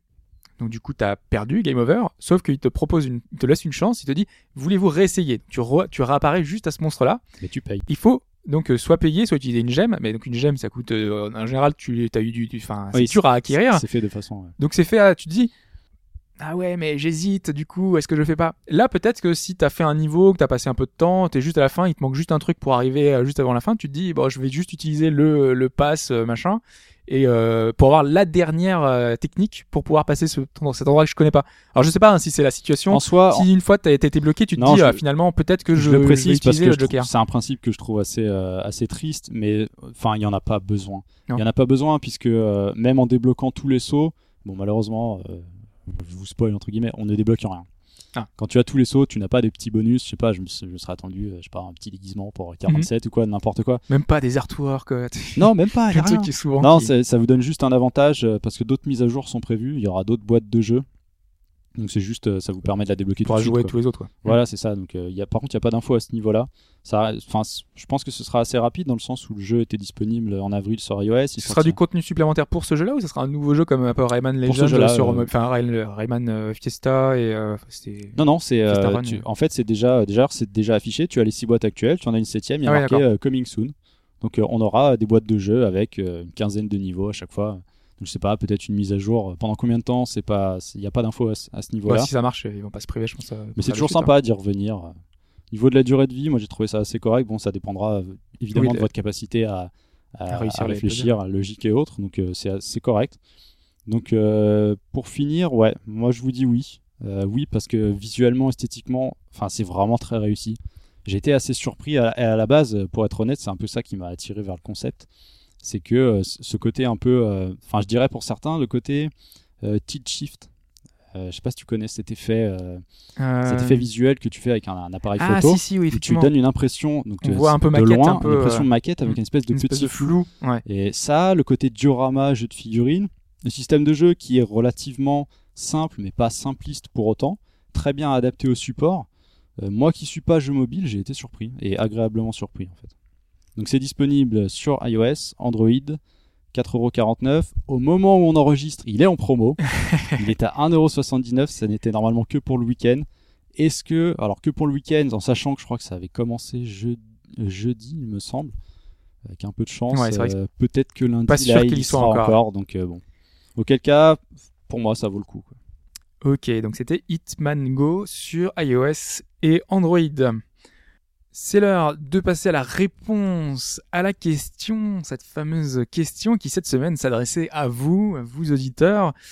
Et donc vous avez pu voir passer la question tout à l'heure et vous nous avez répondu pendant le temps en partie de l'enregistrement, donc un peu plus d'une heure et demie, deux heures. Ils sont là, ils sont présents le dimanche matin. Voilà, il y a des gens quand même qui se sont levés pour répondre à cette question.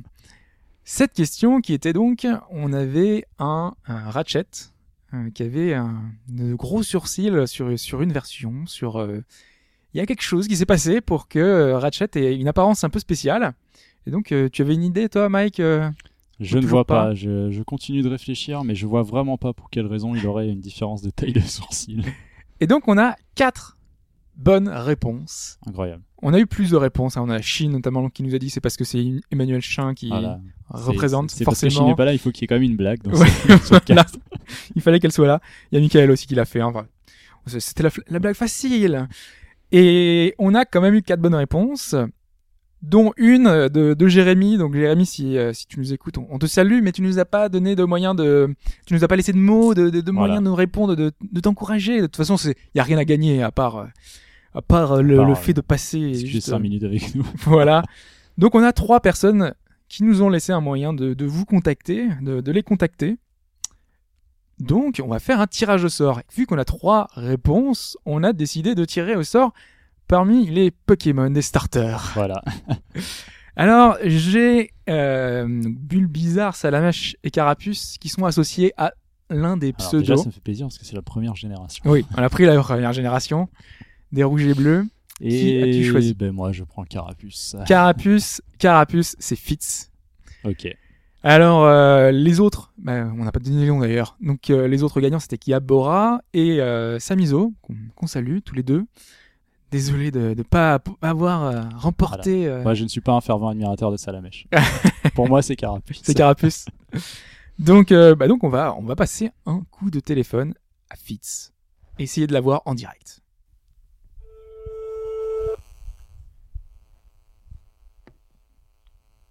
Allô Allô allô Il y a quelqu'un Oui. C'est la valise RTL. Non, salut salut Fitz. Tu es en direct du podcast au bas gauche droite. Putain, Et oui, tu, tu as gagné, tu es le grand gagnant cette semaine. bah, c'est formidable.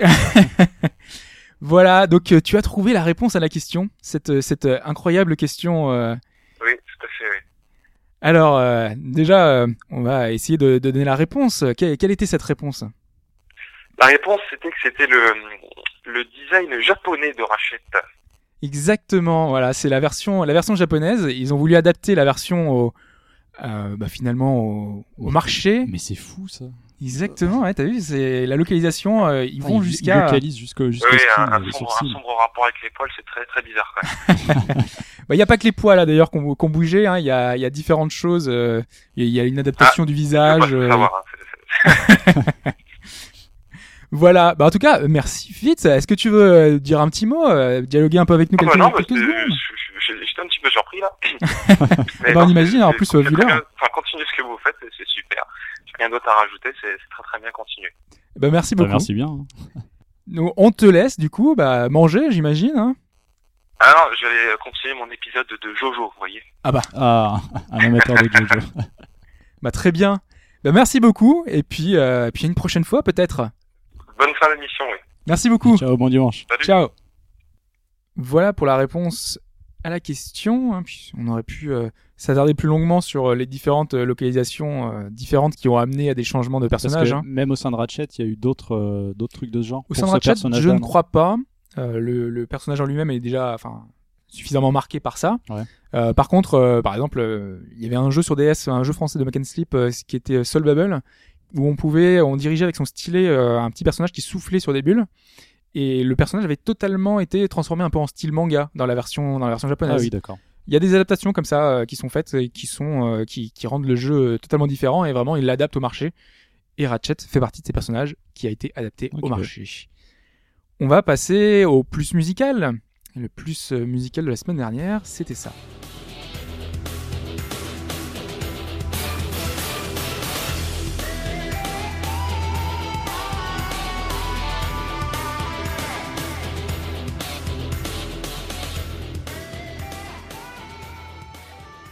La semaine dernière, c'était quoi?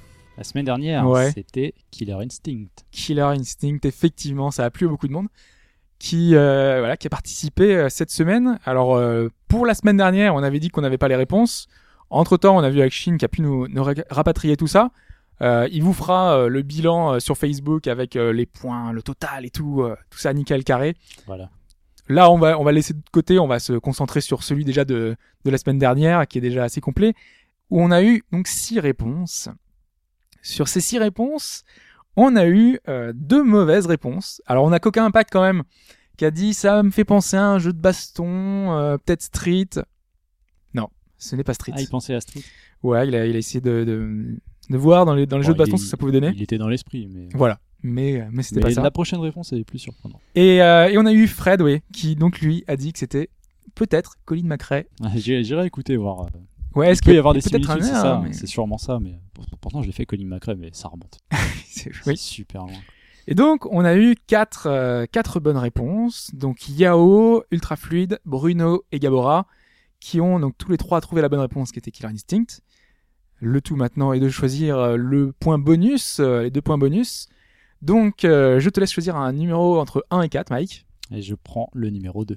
Le numéro 2. Donc ça veut dire, donc là je n'ai pas cherché la, la complication, le deuxième qui nous a envoyé le message le plus rapidement. hein. C'était le hasard complet. Hein. Voilà, on cherchait un moyen et pour être honnête, j'aurais dû jouer aux fléchettes.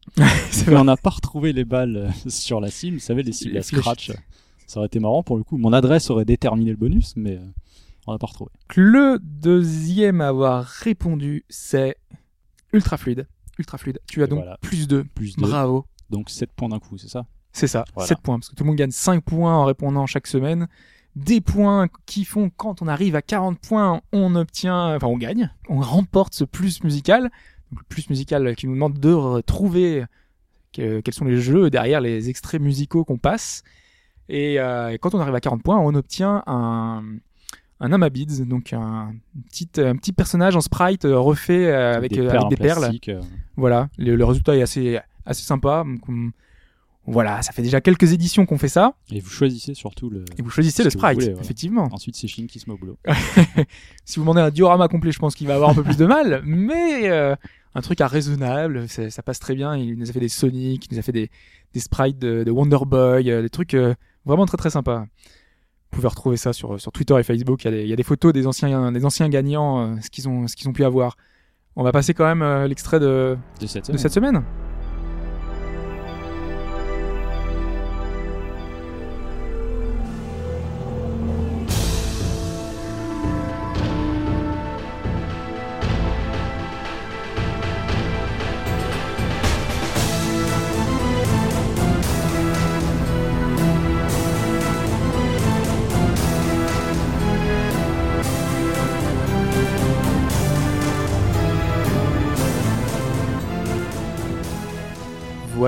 Cette semaine. Un thème. euh, Je ne dis rien. Comme chaque semaine, on je ne dis envie rien. On ne dit fois, rien. on peut On pas. veut préciser, on veut rajouter des choses. On veut vous dire euh, la, la bonne réponse, vous aiguiller. Mais là, je pense que le- la, la musique vous aiguille toute seule euh, si, euh, si vous l'avez faite comme chaque semaine. Un classique, comme toujours. Un classique. Donc, vous envoyez votre réponse à shin, S-H-I-N, arrobase hbgd.fr. Votre réponse avec euh, votre pseudo et le nom de euh, l'extrait, le jeu de le nom, l'extrait est issu. Je crois qu'on en a terminé là-dessus. Du on coup. a fini. On a terminé. On peut dire que vous pouvez nous retrouver sur euh, tous les réseaux sociaux, Comme donc Twitter, Facebook, etc. Sur iTunes, sur les différentes plateformes également Android pour récupérer le, le podcast hein, qui est toujours disponible avec le flux RSS. Voilà, je pense qu'on a fait le tour. Et oui. mois d'août qui se termine. Un mois d'août qui se termine, effectivement. Dernier podcast euh, du mois d'août. C'est vrai. La semaine prochaine, euh, un thématique, non? Non, la thématique ce sera dans deux semaines. Euh, on, est, D'accord. on est en train de préparer parce qu'en fait on a des invités et qui ne pouvaient pas être là la semaine prochaine. Donc a priori c'est dans deux semaines, si tout va bien. Ok, on espère que ça ira dans le bon sens. Bah donc voilà, on se retrouve la semaine prochaine pour un nouveau, un nouveau podcast. On sera normalement plus nombreux. Oui, le retour Ça y est, des, la des vacanciers là. défiscalisation est terminée. Ils reviennent. Tous ces fainéants là, qui se la coulent douce. Non, non, on leur salue, on les salue euh, bien Non, ils ont bien eu raison de partir parce que euh, quand je vois le mois d'août qu'on s'est tapé, c'est vrai, attends les gars, vous avez, un- vous avez eu de la chance c'est assez horrible euh, ici. Eh ben, Bien. merci Mike euh, d'être Et passé. bah, ben, merci à toi, merci aux auditeurs, merci. euh, voilà, c'est toujours sympa. cette édition euh, en duo cette semaine. Puis on, on se retrouve euh, une prochaine fois. Salut à tous. Ciao.